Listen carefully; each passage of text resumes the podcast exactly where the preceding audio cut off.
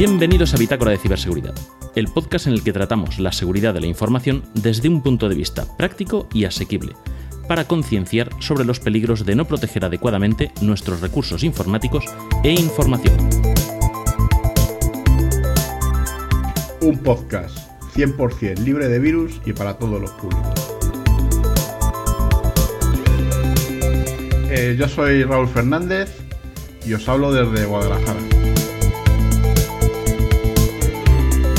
Y yo soy Sergio R. Solís, hablando desde Madrid, en España. Y juntos, pero no solos, os presentamos el decimoséptimo episodio de Bitácora de Ciberseguridad, al que hemos titulado pues TIC y Educación.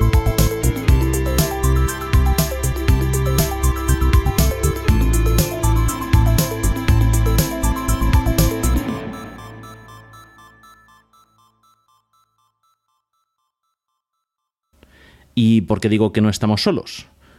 Pues porque este programa no es solo un bitácora de ciberseguridad, también es un episodio del podcast Educando. AV Podcast. Sonido en red.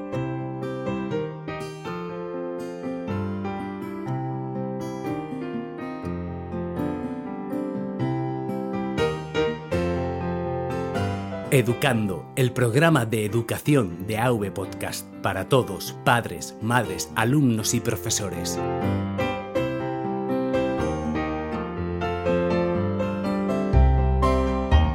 Y siendo así, con nosotros está su presentador, el ínclito José Luis Hurtado, que además de podcaster dicen que hace otras cosas en su tiempo libre.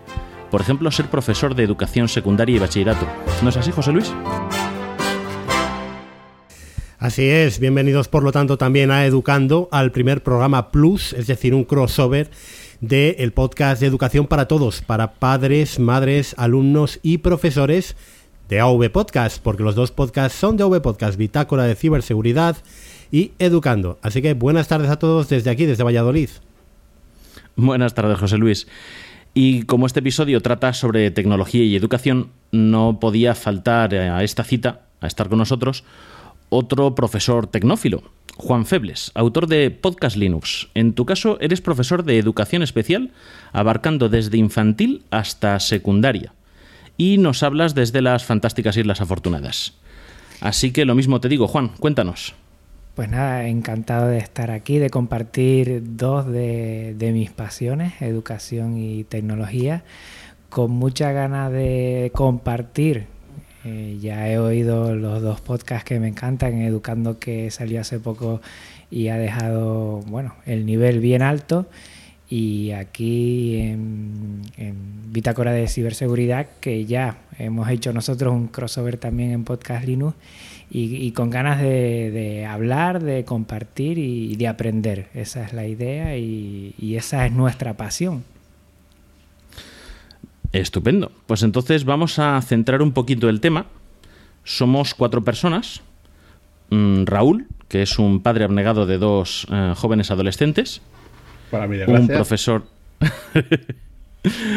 un profesor de secundaria en Valladolid, que es José Luis, y un profesor de primaria, eh, bueno, infantil, primaria, secundaria, en Tenerife. Y un servidor que ni gozo ni sufro la responsabilidad de educar al futuro de la humanidad. Así que, si os parece bien, yo modero y vosotros me vais contando como padre y como profesores eh, sobre los temas que vamos a ir hablando. ¿Os parece? Perfecto. De acuerdo. Venga. Bueno, pues vamos a, a centrar los temas para que los oyentes sepan un poquito de qué vamos a hablar. He preparado cuatro secciones. El primer, la primera sería recursos y formación del profesorado. Es decir, que haya a disposición del el sistema educativo. ¿No? hablando de tecnología. El segundo bloque va a ser de tecnología como parte de la educación, mmm, centrándonos en el lado del alumnado, el cómo usan o qué tecnología tienen y, cómo hacen uso de ella y cómo se comunican con ella. Luego vamos a tratar el tema más uh, espinoso, que es el del ciberacoso o ciberbullying. Y por último, la madre de todos los males, que son los grupos de WhatsApp. Entonces, eh, si os parece, empezamos con el primero, los recursos informáticos en la educación pública. Vamos uh -huh. a empezar por eso, por la perspectiva de los profesores, de los educadores, con las herramientas. Y entonces os planteo la primera pregunta, me vais respondiendo. Algunas preguntas eh, te afectan también a, ti, Raúl, como, como padre. Y bueno, ya sabéis, podemos opinar todos y, vamos viendo lo que van saliendo con estos temas. Entonces, la primera pregunta. ¿Qué recursos tecnológicos pone la escuela o, las instituciones de educación a vuestra disposición? Ya sean para tareas administrativas, comunicación con los padres o con los alumnos, para dar clase, etcétera. José Luis, ¿empiezas tú, por ejemplo? Bueno, pues empiezo yo. Mm, mi, respuesta, mm, vamos a ver, esto depende mucho del centro, ¿vale? Eh, en mi caso, yo estoy en un instituto mm, en una zona rural, pero, mm, pero a ver, es un pueblo, es una villa bastante importante, Cuellar, en la provincia de Segovia, y los recursos que pone a nuestra disposición el centro, aparte de cañones de proyección en varias aulas, y aparte de portátiles que están a disposición del profesorado, mm, estamos hablando de portátiles pues bastante obsoletos, pero bueno, cumplen, ¿no? A la hora de, de proyectar un vídeo o proyectar un, PowerPoint en un determinado caso. Eh, el principal hándicap que tenemos en, este instituto, ya digo que varía mucho en los centros. ¿eh? Yo he estado en centros casi todos con una muy buena conexión a Internet, pero en este caso en Cuellar eh, todavía no ha llegado a la fibra a fecha de hoy, que estamos eh, grabando ya en los primeros días de octubre.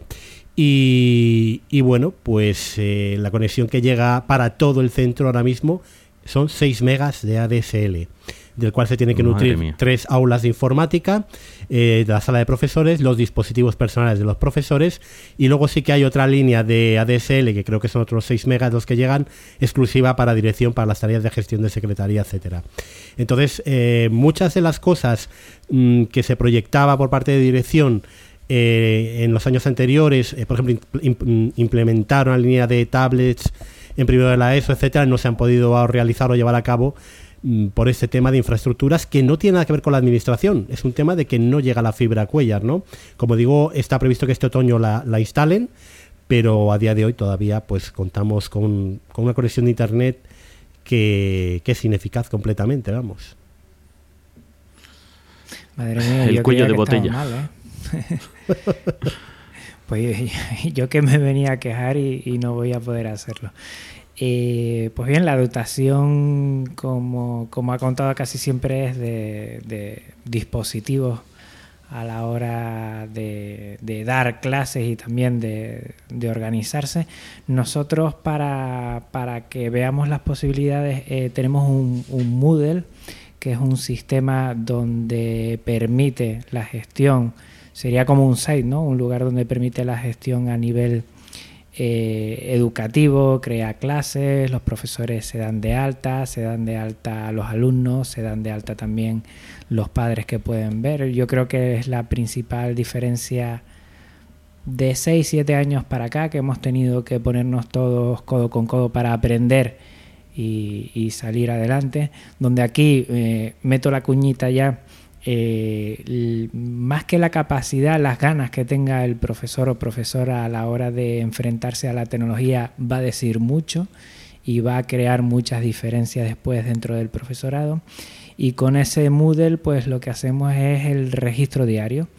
Eh, empezamos hace 7, 8 años con incidencias, asistencia, eh, también planificación del profesor, tareas y poco a poco hemos ido avanzando hasta que en secundaria puedo decir que dentro de poco daremos un salto en el sentido de poner todas las asignaturas, todos los exámenes. Evidentemente esto necesita tener una wifi y, un sistema eh, de red perfecto. Nosotros tenemos, eh, José Luis, no me mates, tenemos Ubiquiti eh, cada cuatro clases donde prácticamente eh, el problema de cuello de botella que pueden tener en algunos centros nosotros ya lo estamos solventando perfectamente. Eh, vivimos también ese, ese cambio de, de las tablets y ahora pues los Chromebook entrarán de un año yo creo, o sea, el próximo curso escolar los alumnos de secundaria tendrán Chromebook. Eh, que son los portátiles, eh, los netbooks de, Google. y también utilizamos mucho el, Drive. Eh, los colegios que, así lo soliciten tienen cuentas Google de educación gratuitas. Y pues esto, esto lo vamos a ver porque, porque os lo voy a plantear también en, las siguientes preguntas. Pero abordando el, el, tema que has planteado de la plataforma para coordinación de trabajo y comunicación con los padres y alumnos, eso eh, vosotros todavía no lo tenéis implementado, ¿verdad, eh, José Luis? Nosotros funcionamos con un programa propietario para Windows bastante antiguo ya que se llama iES Fácil, eh, que sirve para meter las faltas, exámenes, etcétera. es cierto que hace dos años mm, existía una aplicación para iOS y para Android que mm, era comodísimo porque tú accedías a ese iES Fácil en tu smartphone y podías hacer de todo, poner faltas, poder poner notas, contestar mensajes de, de los tutores, pero por alguna extraña razón el año pasado se desconfiguró y ya sabes cómo es esto. Mm, la culpa es del cha-cha-cha, del técnico que no viene de Segovia, no sé qué, total, que eso ha quedado deshabilitado. Y ahora mismo para poner faltas creo que son cinco ordenadores para un claustro de más de 50 personas en, el centro, ¿no? En los turnos del café. Vais rotando, el recreo, cafetera y a poner faltas. Eso es y notas. Entonces, bueno, esta pregunta iba por eso, ¿no? En, el instituto, mm, si hay algún medio de eso de comunicación, porque por lo que dices, esa herramienta que comentas tú, José Luis, es interna. La que hablaba eh, Juan era interna y a la vez de comunicación con, con alumnos y familiares. Y Raúl, en el caso de tus hijas. Bueno, el caso de mis hijas es un desastre el instituto donde, donde están pero por falta de medios, por falta de infraestructura y además, bueno, hay una cosa muy importante. Bueno, primero depende también el ámbito. Eh, varía mucho la enseñanza pública de la privada. La enseñanza pública ya sabemos que los últimos años han sido un desastre en, inversión o, en cualquier cosa. A duras penas se puede invertir en tecnología cuando, por ejemplo, en mi caso, mis hijas han estado sin calefacción este invierno. Y ha sido un invierno duro aquí en esta zona. Madre mía. Eh, entonces, pues depende mucho también de, las personas y depende mucho pues, de la ilusión que le pongan a las cosas. Si un profesor de tecnología, como ha sido el caso, por ejemplo, un año, eh, aunque tenga pocos medios, eh, le pone trabajo, le pone ilusión y aunque sea por las tardes de su tiempo, pues se pone a poner en marcha allí siete ordenadores del año que atacaron, pues al final les puede dar a los alumnos clase y aunque sea de una manera precaria, pues puede, puede enseñar tecnología que es su, que es su área. Si el profesor que está tenga medias o no tenga medios, pues no se implica, pues evidentemente pues no hay nada que hacer. Y entonces doy por supuesto que herramienta oficial de comunicación, una herramienta como esta que comentaba Juan, para compartir con los padres y alumnos. Aquí hay un sistema que es el Papás 2.0, que es de la Junta de Comunidades de Castilla-La Mancha, que es una plataforma que comparten tanto centros educativos como, como padres y en cierta medida también los alumnos ya a partir de los 16 años. Funciona bastante bien, funciona bastante bien. De hecho, se pueden hacer incluso de manera telemática bastantes trámites con el centro y con la, y con la administración. Pero bueno, eso no quita lo que estaba comentando José Luis, que al final, pues yo por lo que veo, debe haber un ordenador para 70 profesores y, al final pues la mitad de las comunicaciones no te llegan, eh, la gente lo manda desde su casa por la noche porque se ve cuando la gente manda los correos y bueno, es un pequeño desastre. Y de este tipo de plataformas, por meter así un poquito la puntita de ciberseguridad, eh, implementación de SSL, mm, política de cambio de contraseñas, porque en algunos sitios me he encontrado que todos los profesores tienen un 234. Eh, yo te puedo decir una, una anécdota. Yo en la plataforma esta creo que hasta el año pasado no tenía protocolo HTTPS. O sea, de hecho... O sea, que toda la información de alumnado, profesores y tal iba por libre. por libre. O sea, iba sin, sin, sin, sin ningún tipo de seguridad. E incluso para entrar a la plataforma con la seguridad que está implantada ahora mismo en cualquier ordenador, pues había que entrar a través de un Internet Explorer eh, con toda la seguridad deshabilitada, claro. Madre mía. ¿Y vosotros qué me decís? Yo entramos con el DNI. Mm, esa es la contraseña que tiene cada uno. Su DNI personal sin la letra. Eh, bueno, creo que con la letra. No es que sea gran cosa. No es gran cosa, pero bueno. Mm, es un poco curioso porque luego muchas veces en algunos listados de consejería sí que ya aparece tu DNI, ¿no? Entonces... Bueno, y te meto en Google y como tengas una multa que salga en el BOE. Sí, claro. Ya tengo tu DNI, o sea, es que. Sí, pero vamos, que dentro de lo que cabe eh, he estado en sitios peores, ¿eh? con menos seguridad todavía. Sí, yo, yo es que me acuerdo de un compañero que me decía que les habían puesto a todos eh, cuentas de usuario en la red de informática de la escuela y el usuario era para todos, eh, tenían su nombre de usuario y la contraseña era profesor. Hmm. Ya está. Y claro, pues te puedes imaginar, alguno habría que sabría o intentaría cambiarla y el resto, pues, profesor. Y al final eso se difunde y lo conocen los alumnos también. Claro. Entonces, los problemas que derivan. Y por allí, eh, Juan, ¿cómo lo tenéis? Pues bueno, nosotros pasamos en un principio que me acuerdo que era un cabreo monumental porque trimestralmente nos cambiaban la contraseña. ¿eh? Entonces llegaba el segundo trimestre y los profesores, hace años, ¿eh? ya no es así, los profesores que no estaban muy duchos en el tema, otra vez a crear una contraseña, les saltaba que tenía que cambiarla y que no le valían las tres anteriores. Pues imagínate tú, uno más dos, más tres. Eso eh, me acuerdo la historia que contaba un, un administrador de una empresa que tenía una política de regeneración de contraseñas así, no te dejaba utilizar las cinco últimas contraseñas. Y entonces llegó el usuario avispado y dijo, pues cambio seis veces de contraseña y vuelvo a poner la original. Entonces el otro que vio el registro en el mismo día seis cambios de contraseña, echó las cuentas y dijo, ya sé lo que me has hecho. Pues entonces cambió la política y puso, las mil últimas contraseñas no se pueden repetir y, a ver qué les cuesta más, ¿no? sí, recordar la primera Sí, pero bueno, ese... Tú sabes que alguno por no trabajar cambiaría mil veces de contraseña. pero bueno. Sí, los habrá, ¿eh? Ese sistema, que es lo que decía Juan, yo lo tenía en la empresa donde trabajaba antes.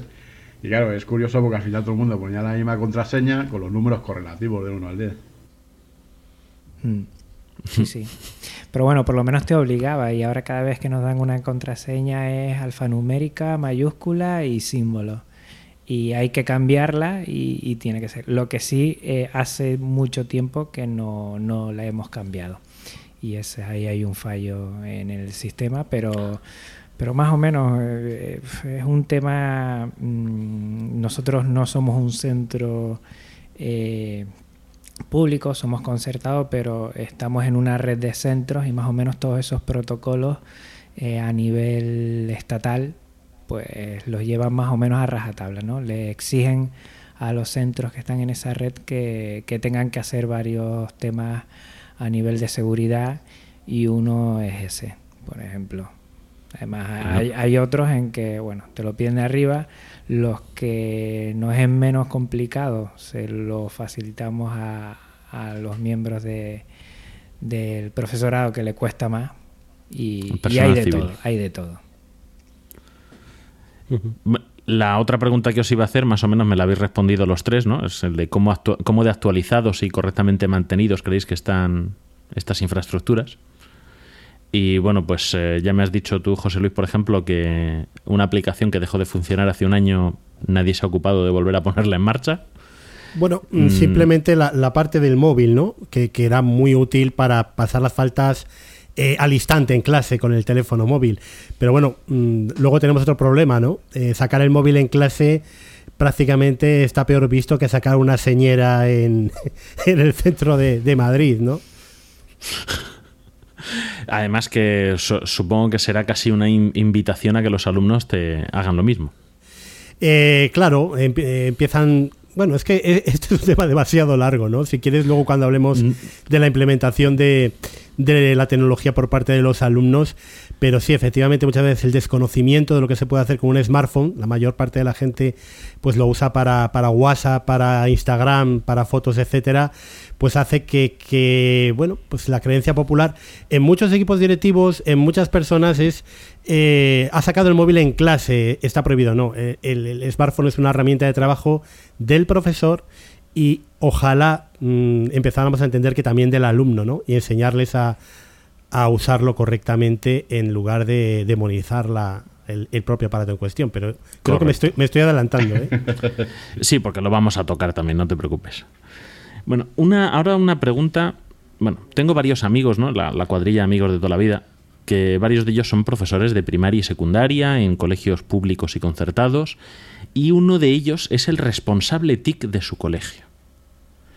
Entonces, este es un profesor que sacó sus oposiciones de profesor para un instituto público y además de profesor fue nombrado responsable TIC. ¿Cuál es el papel? O sea, mm, ¿qué es un responsable TIC? Un profesor que es un eh, profesor de su especialidad y además le han nombrado responsable TIC. Él no es mm, profesor de tecnología, pero le han puesto este cargo. No sé si en vuestros colegios o institutos existe. Sí, sí, sí, existe. Este, este, este rol.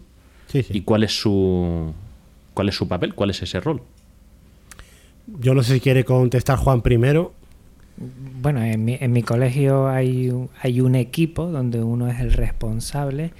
Eh, claro, es diferente porque hay también desde el año pasado hay una nueva compañera que ha entrado en el colegio que eh, estudió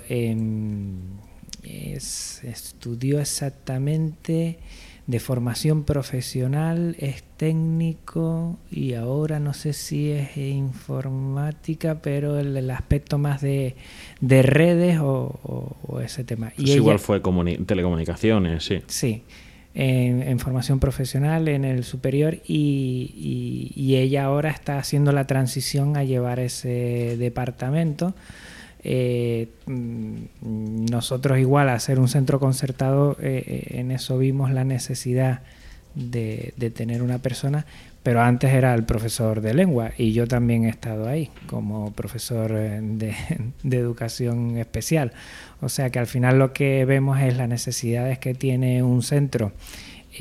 Tanto en formación, que es un aspecto muy importante, a ver si lo tratamos por lo menos 10 minutitos, como en dotación, y después, pues bueno, un, apagafuegos de, de, problemas para intentar solucionarlo. Más o menos. O sea que lo, que me estás diciendo es eso: el, que eres, eh, cuando estabais el profesor de lengua y tú, erais los apagafuegos. Sí, porque al final lo que hace son a veces, bueno, hacíamos una encuesta para ver las necesidades que tenía el profesorado, viendo el equipo directivo también alguna demanda que te hacía, intentaba mezclar ahí para ver eh, qué se podía sacar, hacías algo de formación que era más bien interna y bueno, eh, aspectos tan sencillos para algunos pero tan difíciles para otros, el desnivel, y ahí José Luis lo puede comentar, es muy grande dentro de, un centro y si son de varias etapas puede ser muy, muy, un desnivel muy grande. Y, después dar formación de cara sobre todo al aspecto más académico, de notas y todo esto y después cualquier eh, problema que surja intentar solucionarlo. Si no puedes tú, pues ya llamas a un, mm, a un profesional, pero intentar, bueno, desde intentar arreglar una torre hasta ver la conexión porque no va y, y, hasta dónde puede cada uno y después ya, si no, pues se, llama a un profesional que son los que están para eso. Imagino que parecido, ¿no, José Luis? Bueno, pues eh, yo el, cargo de responsable de TIC lo llamo el séptimo infierno de Dante, ¿no? Porque verdaderamente a cambio de una reducción horaria mm, que suele ser, pues no lo sé. Yo en Alicante cuando he sido responsable de TIC eran una hora o dos horas a la semana. Te toca el mantenimiento de todos los ordenadores del centro, el mantenimiento de la red, el cambio permanente de esa contraseña que los alumnos acaban sabiendo antes que la mitad del claustro, ¿no? y eso que, a la mitad del claustro se lo mandas en un, en un correo electrónico y a los alumnos no. Y, al final, eh, bueno, pues tienes que de alguna manera lidiar de chico para todo, de persona que además hace la formación instantánea en el momento de muchos compañeros que no saben manejar eh, pues los, los, ordenadores o no saben manejar los cañones. Mm, ya os digo que yo hace muchos años que no soy responsable de TIC, afortunadamente. En, en el centro actual donde estoy, tenemos dos compañeros que tienen repartida un poquito la tarea, responsable de audiovisuales y responsable TIC, que son dos, dos personas muy competentes y lo llevan muy bien, la verdad, eh, para el material que, con el que contamos ¿no? y el tipo de ordenadores que os podéis imaginar que es con el que contamos, que tiene Windows XP, claro y todo eso mantenido, me has dicho, en una o dos horas a la eh, semana. yo exactamente no sé ahora mismo. Mantenimiento, actualizaciones, formación de los compañeros. No está mal, o sea, eso es eficiencia. Sí, lo, que es la reparación se suele eh, licitar por parte de la Dirección Provincial de Educación a una, a una empresa, ¿no? Que luego se dedica a venir a los institutos eh, cuando puede y cuando le viene bien, que eso es otra también, porque el Instituto Rural pues igual no es como los institutos de Segovia que están ahí al lado de, donde tiene la sede de la empresa, ¿no? Pero, pero bueno, menos en la reparación mecánica del ordenador sí que les toca hacer todas estas labores de mantenimiento, de formateo, igual al acabar el, disco, eh, acabar el curso. Y, ya te digo, no sé exactamente eh, la reducción que tienen ahora mismo mis dos compañeros del centro actual, pero en otros centros donde he estado era una hora o dos horas como mucho de, reducción horaria. Hmm. O sea, te quitan una o dos horas lectivas que se supone que con eso tienes que tener suficiente para hacer el resto. Efectivamente. Muy bien. Impresionante. Y siguiendo con este hilo, con este melón que hemos abierto, el de la formación del profesorado.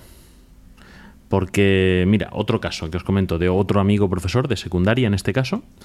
Mm, resulta que el año pasado les pone. Llega al principio de curso, llegan allí, encienden un ordenador, y les aparecen unos símbolos extraños, no suenan los acordes tradicionales de Windows y me dice que le han puesto una cosa de, Linux. Y me llama por teléfono porque tiene una presentación en un USB y no puede abrirla. Y básicamente pues tenía el formato NTFS que no lo reconocía. Además él se volvía loco no tenía ni idea, buscaba la información en Google porque es un, es un tío apañado, pero bueno, no es, no es muy dado a estas tecnologías y al buscar Linux, casi todo lo que le aparecía era Ubuntu, que realmente era el sistema que tenía instalado. Pero claro, él se volvía loco cuando le preguntaba a Google por Linux y Google le respondía Ubuntu. No le, no le cuadraba. Entonces, claro, él me dijo, mm, ya hablando con él, solucionamos el problema, no fue nada importante. Le pregunté por la formación y me dijo que ninguna formación. Y tan hasta el gorro acabó la cosa que acabaron instalándole eh, Windows en máquinas virtuales en todos los equipos. Entonces, formación. ¿Os dan formación? ¿Hay algún tipo de formación reglada para utilizar el material técnico? Porque claro, en un instituto, en un colegio, hay profesores que acaban de sacarse la oposición con 26 años y hay profesores que tienen 60 años. Y eso no tiene nada que ver. ¿eh? Y eso te puedo asegurar que yo tengo a compañeros... al final va con la voluntad, obviamente. Pero quiero decir que hay mucha variedad de gente. O sea, que no es... No es una piña que se haya formado de forma uniforme. Entra, sale gente, hay mucho rango de edad, mm. hay mucho, mucho perfil, muchos perfiles distintos de cómo han llegado a ser profesores en esa escuela o instituto. Entonces, por eso digo, hay tanta variedad. Mm, ¿Existe algún tipo de formación reglada o uniforme al menos? Eh, bueno, aquí en Castilla y León está el Centro de Formación de Profesores y el Centro de Formación TIC de Profesorado Online. El Centro de Formación TIC Online funciona con plataforma, una plataforma virtual, con cursos online, mm, donde, bueno, relativamente puedes aprender si tú te, te propones aprender. Es como como si tienes ahí unos textos en, pantalla que tienes que leer, tienes un tutor donde le preguntas las cosas, tienes una serie de prácticas o pruebas que tienes que pasar. Eh, no está mal, ¿eh? No está mal. Es verdad que esto se ha montado precisamente para reducir lo que eran antes los cursos presenciales, que bajo mi punto de vista, eran mucho más útiles, pero claro, costaban muchísimo más dinero a la administración, porque había que pagar a los ponentes, que tenían que estar ahí sus 30 horas enseñando, pues imaginaos, ¿no? Eh, uno que hice yo, iniciación básica a, Ubuntu, ¿no? A Linux a través de Ubuntu. Bueno, pues claro, no es lo mismo estar en, en, un aula eh, aprendiendo por las tardes Linux con un profesor cualificado que hacer un curso online. Y luego, por otro lado, está lo que ahora llaman los planes de formación de profesores, que mi, eh, de centro, que en mi centro soy yo el responsable, que se trata de formar pequeños seminarios de profesores que trabajan eh, pues un tema determinado. Se puede trabajar las TIC, se puede trabajar el podcasting como hicimos el año pasado nosotros en, en el centro. Al final el coordinador es el, el ponente, casi sin, sin cobrar, ¿no? porque las ponencias se reducen a cuatro horas y, y son pues muy pequeñas y, y es lo de siempre. Son grupos que en la medida de que la gente que esté ahí tenga ganas de trabajar o tenga ganas de de evolucionar, pues sirven para algo y, son de muy bajo coste para la administración, porque yo no sé si está en torno a los 300 euros lo que le pagan al ponente por esas tres o cuatro horas.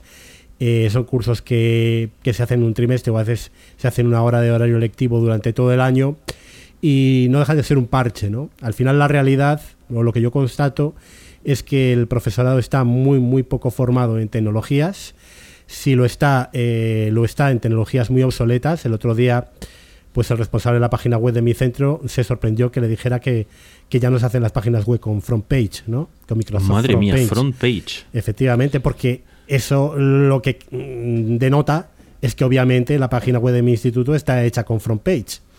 Eh, así son las cosas. O sea, eh, WordPress, que es una cosa que ahora mismo eh, todos conocemos como el estándar web prácticamente y que requiere muy pocos conocimientos, pues eh, todavía la gente se piensa que es para hacer un blog, ¿no? que no es una plataforma de desarrollo web completa. Entonces, pues es lo que hay, es lo que hay. Y, y, esa propia falta de formación, de que el propio profesorado, a pesar de disponer todos de smartphones, lo usa para tres o cuatro cosas, desconocen lo que es un gestor de tareas, desconocen lo que es un planificador de proyectos, eh, cosas que son súper útiles. Eh, muy, poca, muy poquita gente usa el cuaderno de profesor y doceo. En, tabletas y o la alternativa Ditio, ¿no? Seguimos con los cuadernos en papel, con las fotos recortables en, blanco y negro fotocopiadas. Mm, digamos que el grave problema de la implantación de las TIC eh, para mí, eh, mi opinión personal, en la educación española es la escasa formación del profesorado. Luego hablaríamos también de la de los alumnos, que tampoco es muy alta, pero la escasa formación del profesorado y que esto no parece tener solución porque mm, aquí voy a hacer otro alegato. Estamos midiendo las capacidades lingüísticas en inglés del profesorado, ¿no? Eh, pidiendo determinados niveles de inglés, que me parece eh, obligatorio y muy interesante, pero la capacidad TIC hasta ahora mismo no se le mide a ningún profesor, no se le tiene en cuenta para ningún tipo de puesto en ningún centro donde haya implantadas determinadas eh, herramientas y materiales y, sigue sin premiarse ni siquiera en el concurso de traslados ni de evaluarse de ninguna forma posible, ¿no? Entonces lo que tenemos. Supongo que un problema también a la hora de la formación, entiendo que es también la fragmentación que hay entre colegios públicos, privados, concertados, eh, los sistemas eh, que varían de una autonomía a otra y no sé si afectarán las provincias, lo que se invierte o no por provincia. Entonces, claro, generas una fragmentación tecnológica eh, sí, cuando, cuando vosotros habréis oído hablar como tecnologistas que sois de la brecha digital, ¿no? La brecha digital que se habla de distintos países donde, eh, bueno, lo que es el desarrollo de las conexiones de Internet, eh, de aparatos electrónicos, etcétera. Para mí la brecha digital del futuro es la que ya se está produciendo aquí en España, dentro de la educación. Entre los alumnos, por ejemplo, que aprenden a programar por su cuenta, porque en, salvo escasos centros, en la pública muy poquito hay de esto, eh, y luego en, el profesorado, ¿no? la brecha digital brutal que se establece entre un profesorado que es aficionado a la tecnología, que maneja todo tipo de tecnologías y que las puede enseñar a sus alumnos, y los que verdaderamente lo único que saben es abrir un documento de Word y, casi ni eso. Yo ahí estoy totalmente de acuerdo con, José Luis. Además se está produciendo una brecha terrible. Y luego hablaremos de un tema porque el desconocimiento de la tecnología o del uso de la tecnología lleva a situaciones de pánico y a comportamientos irracionales muchas veces del profesorado. Sí, sí, claro, claro. Yo, lo, que no entendemos es brujería. Eh, yo, yo, lo conté, ¿no? El año pasado en, en otra educación, en, un, en, uno de los programas de educación que, que, ahora va a hacer Alberto Andrés en solitario eh, de la cadena, que, que, a mí yo había recibido una, una, bronca en el pasillo del instituto por llevar el móvil, eh, estar usando el móvil en el pasillo del instituto justo antes de entrar en clase eh, porque no se debe usar el móvil, salvo, eh, bueno, creo que es, es, un tema de la consejería aquí que, que, lo ha promulgado, ¿no? Solo se puede usar en espacios privados, de, en el departamento o en la sala de profesores, por parte del profesorado. Claro, ¿cómo iba a explicar yo que lo que estaba haciendo en ese momento era eh, consultar en OmniFocus y en iStudies Pro qué era lo que tenía claro. que hacer en la clase a la que estaba entrando, ¿no? Eh, porque yo tengo mi agenda digital toda metida ahí, mi lista de tareas, etcétera, ¿no? Mm. Entonces, claro, para una persona que ve a un profesor usando el móvil, lo primero que se le ocurre es está whatsappeando con su vecino, el del quinto, hablando de, pues yo qué sé, del partido de ayer, o, o, o mandando una foto, un meme de, de Belén Esteban. Eh, pues claro, eh, eso da lugar a justo lo que estás comentando tú.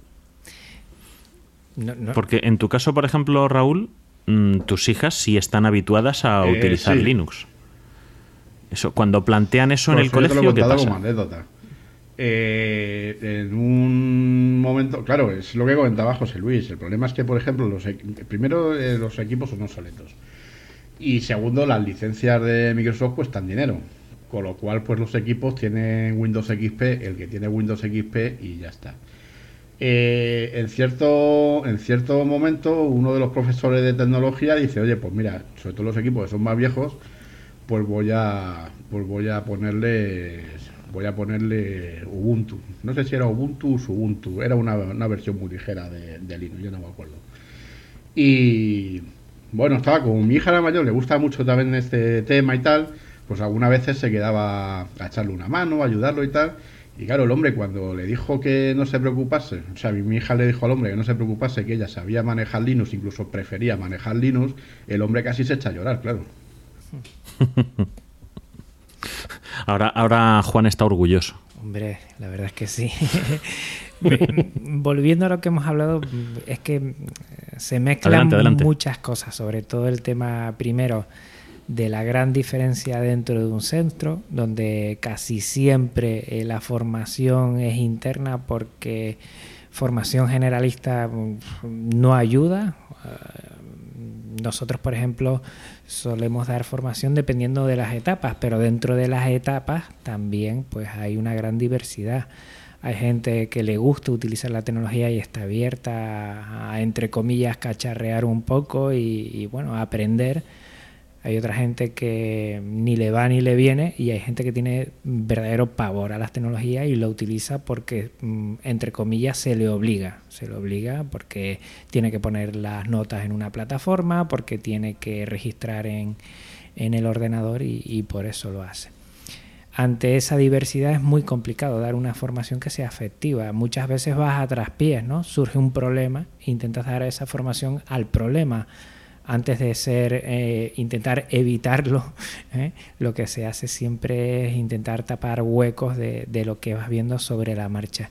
Y es muy complicado. Aquí la, actitud eh, ayuda mucho. Hay compañeros y compañeras de diversidad, bueno, edad. O sea, de, yo tengo a una compañera prejubilada que es un hacha y que se pone a aprender y hace todo lo posible y pregunta y saca adelante todo y, y, y, hay otros compañeros que, que, es que le cuesta, que es que sufren porque ni tienen la pasión, eh, se ven eh, bueno, perdidísimos con un ordenador, con un dispositivo, y para ellos es una pérdida de tiempo. Y entonces eligen otros formatos que hemos hablado aquí, como es el papel, que algunos nos sorprendemos porque tanto por seguridad como por almacenamiento, como por eh, poderlo utilizar en, en, todo tipo de ambientes, mm, pues, pues no funciona, ¿no? El papel tiene su momento y su lugar, pero igual para registrar en educación pues ya, ya ha tenido su tiempo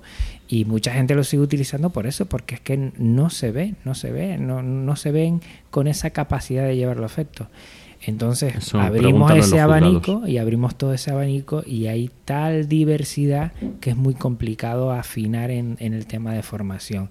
Lo que está claro es que ya no sirve eso de no, yo no me quiero subir al carro. Ya e, es, ese argumento de, de algunos compañeros muy puntuales ya no tiene cabida. Estamos en el año en que estamos, 2017, y la tecnología ya eh, es parte de nuestra vida diaria y para hacer algunas cosas pues, pues que estar sí o sí. La forma, el cómo, el cuándo es donde ahí vemos algunas cosas y sobre todo las reticencias desde mi punto de vista, que siempre he sido muy positivo por, por desconocimiento, por, por, por eh, que se le saltan ahí eh, las uñas cuando ven un dispositivo y cuando se tiene que encender y ahí hay cierta problemática que tenemos que unificar. La formación igual antes de llegar a los institutos y a los colegios tiene que ser fundamental en ese sentido, para que vengamos con un mínimo, ¿no? una base en la que cualquiera pueda abrir sin problema eh, un programa de ofimática y sepa hacer varias cosas. Yo creo que eso es mínimo. Y a día de hoy, José Luis, yo creo que hasta, hasta eso tienes que preguntar si se sabe o no se sabe hacer. ¿eh? Sí, sí, sí. De todas maneras, eh, por también esculpar un poco a los compañeros, eh, al final la solución a esta brecha es muy sencilla y es un problema monetario. Es un problema de un plan de formación integral, no sé si a nivel nacional, no sé si a nivel autonómico, para eh, esto que decía Sergio de, eliminar las diferencias entre comunidades autónomas o entre centros, ¿no? Algunos centros lo han hecho, como siempre son centros concertados o privados pues que van un pasito más allá ¿no? Mm, que los públicos y, bueno, pues simplemente un plan de formación integral del profesorado en determinadas tecnologías que a mí me parecen ya imprescindibles, pues no estaría de más, ¿no? Lo que pasa es que eso costaría dinero y no sé si ahora mismo hay ese dinero. Y, lo que tenemos es dinerín o calderilla para parches. Sí, pero bueno, es, curioso porque... Pues mira, para no porque eh, Sergio y yo somos cibercooperantes del INCIDE, damos charlas de estas de ciberseguridad. Es curioso porque cuando vamos a algún centro, yo siempre suelo buscar información, aparte de la que le pido al responsable y tal, y siempre cuando nos piden algo de esto en un, en un centro público, eh, suelen tener ya en marcha algún programa a su vez basado en nuevas tecnologías, y para dar formación a los alumnados precisamente sobre el uso de nuevas tecnologías. O sea, suelen tener algún programa específico eh, centrado siempre en, el, ámbito tecnológico. Sí, al final siempre hay alguien que es el que tira del carro y va arrastrando. Pero claro, ya al final el problema que. El problema, sí, porque lo veo como un problema, es que es una carga que se echa al hombro una persona o un grupo de personas dentro de cada centro educativo. Es decir, que no es algo institucional, sí, sí. sino algo que algunas personas se imponen como una labor propia. Muy loable. pero mm, que la pena es que no sea algo institucionalizado. Porque la siguiente pregunta que os quería hacer a este respecto es el tema del Bring Your Own Device. O sea, el cómo aportáis vuestra tecnología particular, la que pagáis de vuestra nómina, que os pertenece a vosotros, que vosotros tenéis la factura, no es del instituto, pero pues por ejemplo tú, José Luis, estabas hablando de que utilizas tu teléfono para organizar eh, tus tareas, tienes tu OmniFocus, tienes las otras herramientas que has eh, hablado, que no conozco los nombres, ¿no? porque están fuera de, mi ámbito profesional y no me acuerdo ahora mismo, pero claro, ahí tú estás invirtiendo un dinero en hacer tu trabajo que estás invirtiéndolo en una tecnología o en, un hardware, en un software que es distinto al que va a invertir otro profesor, que también lo hace con la mejor voluntad del mundo de hacer mm, bien o mejor su trabajo. Y crea, mm, no, lo entendéis como algo negativo, pero crea además, mm, colabora en la amplificación de esa brecha que hablábamos, junto con otros profesores del mismo centro que actúan de la manera opuesta, en el de yo no me quiero mojar en el tema, o sea, lo que tenga unos y ceros, cuanto más lejos mejor. Entonces se mezcla el problema institucional, la cuestión de los que quieren tirar del carro, mm, que yo lo, mm, como digo, lo veo súper loable, y los que no quieren subirse al carro. Entonces mm, tienes como tres fuerzas tirando y no las tres en la misma en el mismo sentido, ni siquiera están alineadas en la misma línea recta los tres puntos.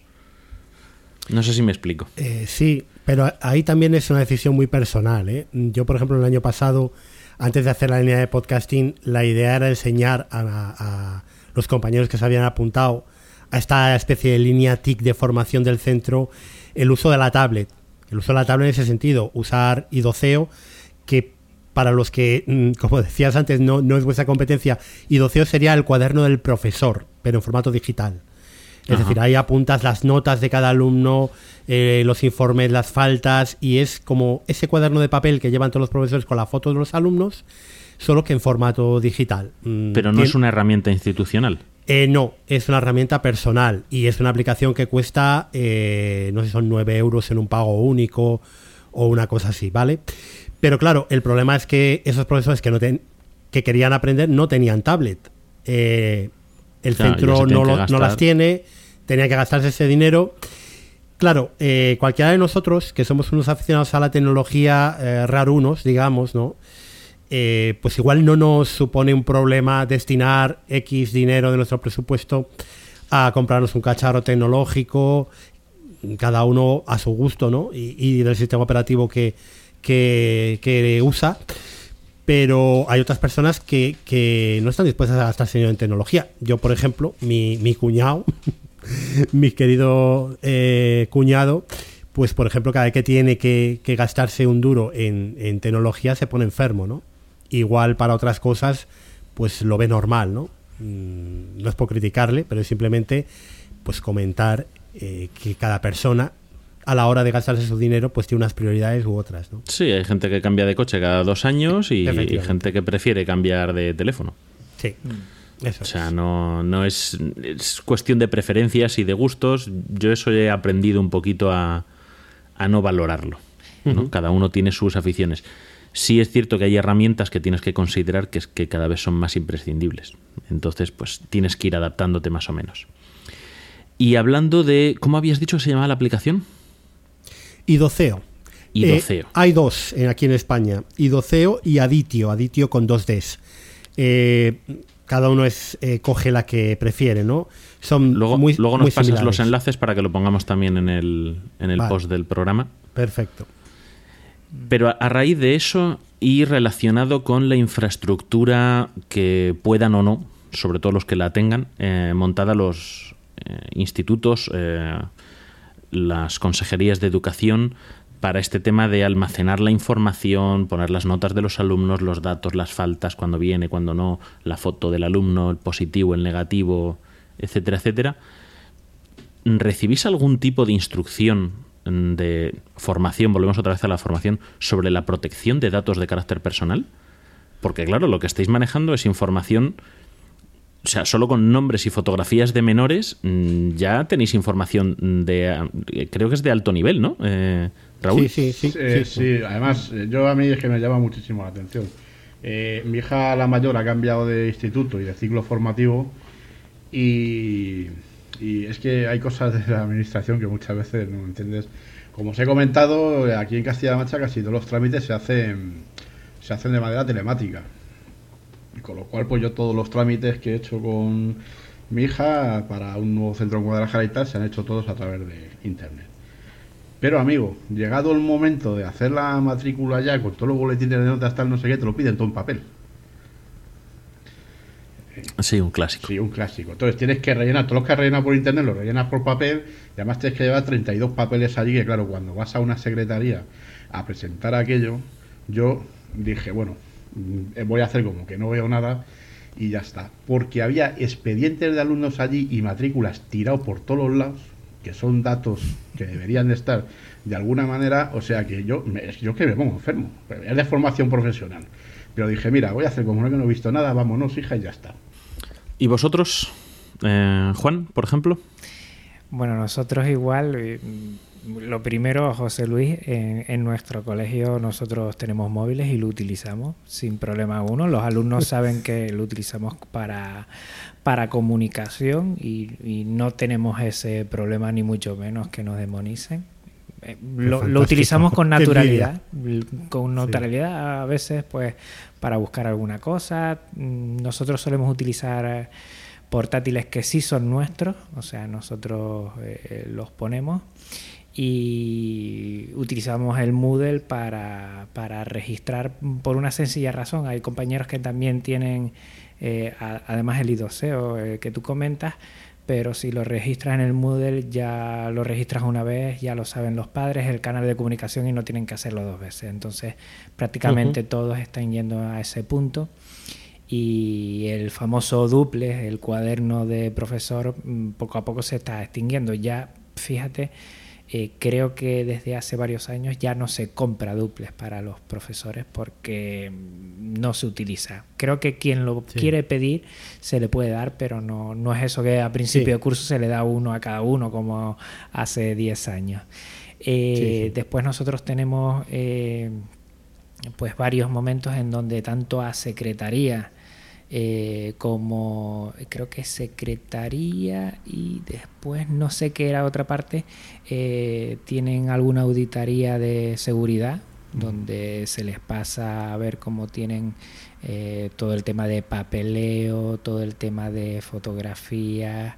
Se nos ha hecho alguna charla en ese sentido. Ah, el año pasado creo que en mayo nos hicieron una charla bastante centrada en temas de seguridad, ya nos dijeron eh, WhatsApp con ni con familiares ni con otros miembros no tenemos por qué tener. Si tenemos WhatsApp eh, con quien queramos es a título personal, no a, título institucional. Eh, tema de fotografías a a, menores siempre con consentimiento de la familia. En el momento que la familia no quiera, lo hace por escrito y ya no se puede hacer. Siempre que hagamos fotos en, planos generales, no en planos a, niños. Y todas esas cosas a nosotros nos inciden mucho, ¿eh? nos inciden mucho. Hay muchas cosas que mejorar porque también nos han tirado de la oreja bien de, en cosas que, que no hemos hecho correctamente pero en ese sentido pasan una auditoría, sobre todo secretaría, y ahí le dan caña. papeles fuera así, no, ni, ni, de broma, ni de broma, porque además los padres son los primeros que después te exigen eh, con toda la buena voluntad y además que se agradece en ese sentido. Sí, sin embargo, luego está la, la curiosidad de lo que comentas. Por ejemplo, en secretaría, un control de auditoría completa pero luego me estás diciendo que tú trabajas con tu ordenador portátil que te llevas de tu casa hmm. Ah, y ese no lo audita nadie. Ahí, por ejemplo, y desde ahí es de donde operas. Sí, ahí, por ejemplo, se nos ha pedido ya desde esa reunión eh, tener dos, mm, dos sesiones, una sesión de trabajo y otra sesión personal, en el, en el caso que quisiéramos eh, tener ese mismo. Eh, la propia que dio la ponencia... es un avance muy grande, ¿eh? Sí, el tener las dos sesiones ya es un avance importante. Claro, pues, e, ella se asombró de decir, mira, pero ustedes tienen ordenadores personales aquí para trabajar Mm, eso no es lo ideal. No, lo dejó caer así. No, no es lo ideal, pero el tener dos sesiones ya. Pero no, Vamos. nos insistió, que no se está haciendo, te lo digo yo, nos insistió en tener dos sesiones para. y al diferenciar, por ejemplo, eh, no sé, José Luis, si tú tienes un correo eh, formal de, de, centro. Nosotros sí lo tenemos eh. y nos insisten mucho, es, este correo es para esto. para temas personales eh, utilicen otro correo porque en cualquier momento, por ejemplo, se pueden dar de baja correos del centro y pierdes todo, por ejemplo. Nosotros tenemos un correo institucional de la consejería eh, como profesores de la Junta de Castilla y León que prácticamente nadie usa y luego en el centro, si no tienes una cuenta de correo, te dan una del centro, lo normal es que cada uno dé su cuenta mm, la que le parezca a él y hace el uso de, con esa cuenta la que le parece a él. Yo sí que tengo una cuenta de Gmail exclusiva para educación, que es la que doy siempre, ¿no? Y, bueno, pues todos mis temas de, trabajo me llegan a, esa cuenta de Gmail, en, en Outlook además, porque tengo separados eh, tres programas distintos, incluso de correo electrónico, cada uno para, bueno, podcasting, eh, lo que es el trabajo de educación y, lo que es personal, ¿no? Pero claro, no todo el mundo lo hace así. Mucha gente da su cuenta personal y ahí, ahí lo tiene todo, ¿no? En cuanto a lo que comentabais antes de, charlas de, de, identidad digital, se dan, se dan a los alumnos Mm, creo que también... No, pero eh, no, no hablaba en este caso de identidad digital, que eso lo, lo podemos tratar después mm, como parte de tanta otra formación, sino el tema de la ley de protección de datos. Porque claro, estamos a- hablando ahora de que mm, es. tú tienes correos que recibes de padres Sí. en una cuenta de Gmail, que los servidores están en Irlanda o en Estados Unidos, Sí. el otro tiene Dropbox subido a no sé dónde con los documentos de tal. ¿Sabes? A este tipo de cosas Sí. me refiero, que al final no sabemos dónde está la información, no, de eso con nada. qué Eh, equipos, con qué servicios. Yo creo que, no- que no hay nada de protección de datos. Mm, No sé si a los directores se les dará alguna formación de este tipo. Mm, Creo que no.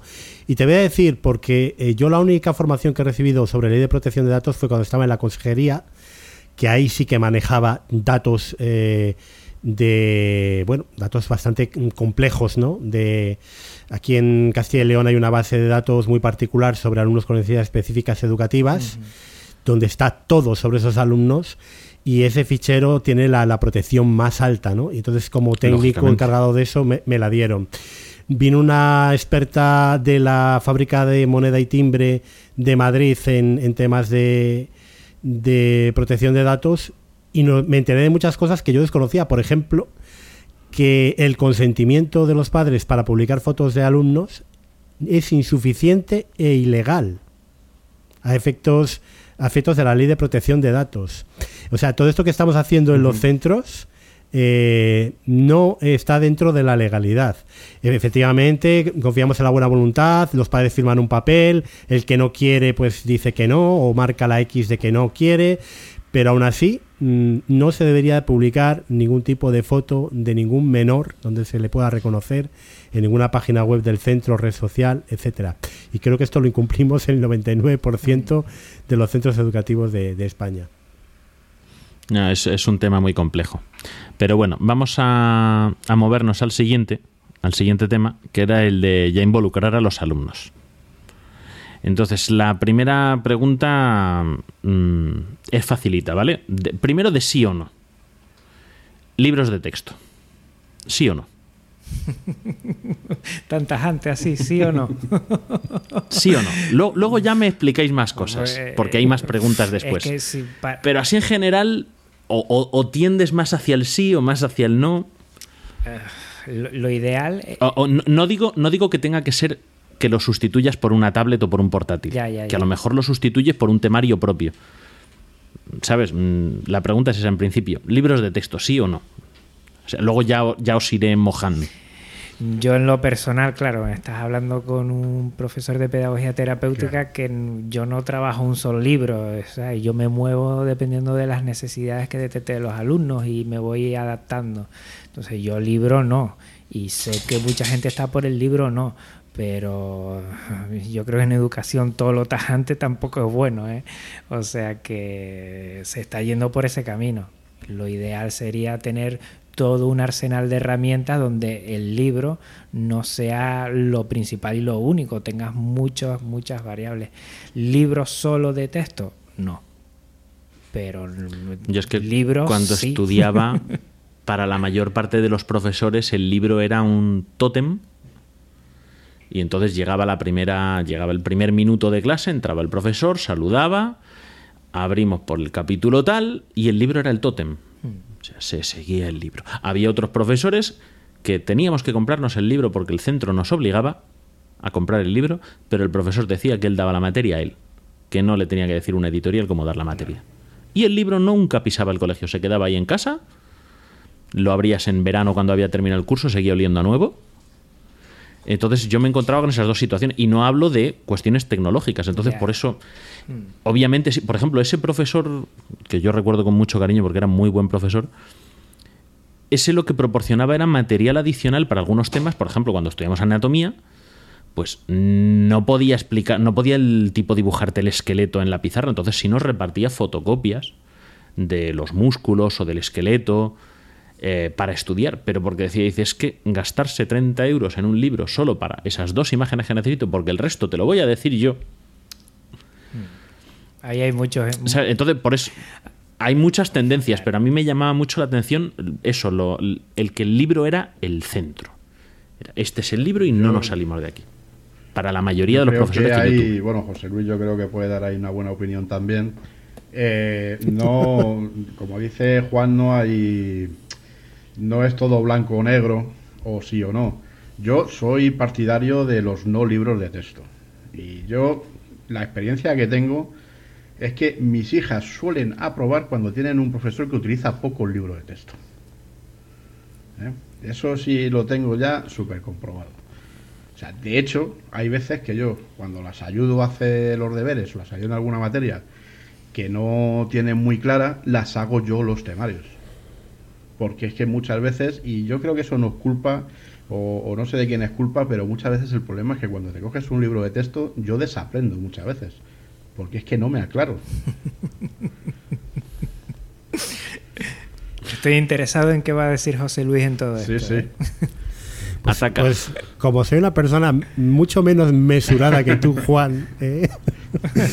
que tengo que aprender mucho de ti en ese No, sentido. al revés, yo tengo que aprender más de desquitarme, pero bueno, com- comenta, comenta que estoy interesado. Pues libros de texto eh, rotundamente no.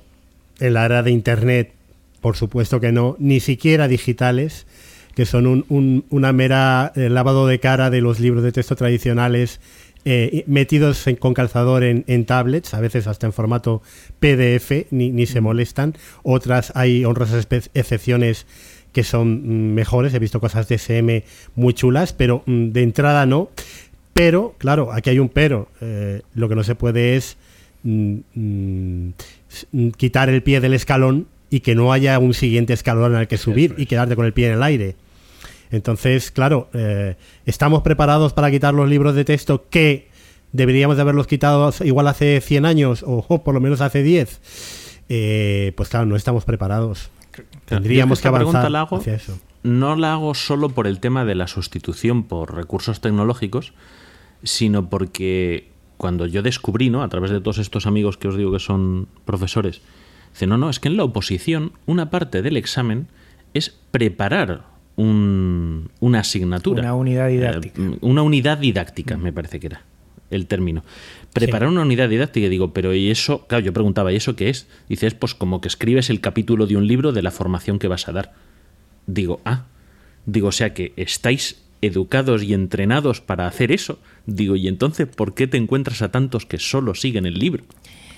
Digo, Eh, cuando eh, tú tienes la capacidad para hacer eso, y mi experiencia personal es que los profesores que lo hacen de esa manera mantien- suelen mantener mejor la atención del alumnado.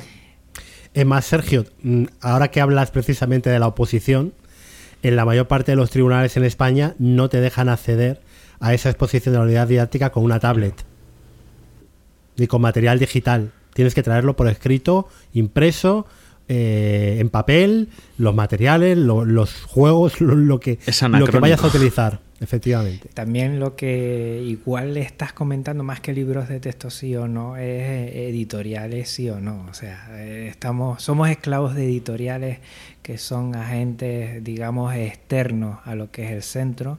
Hace poco, pues bueno, yo, Pero yo porque me tengo los centros quieren. Sí, sí, pero hace poco yo me he tenido que organizar, eh, me he vuelto a bajar todos los criterios, donde están los objetivos de cada eh, materia, de cada nivel, de cuarto de primaria, eh, lengua castellana aquí en Canarias, pues tiene ocho grandes criterios que a su vez tiene contenido, que a su vez tiene, bueno, pues todo esto, ¿va? Y tú de ahí puedes sacar un temario perfectamente. Es más, fíjate tú, eh, con la capacidad colaborativa que tenemos con Internet, esto podríamos hacerlo muy fácilmente entre el profesorado.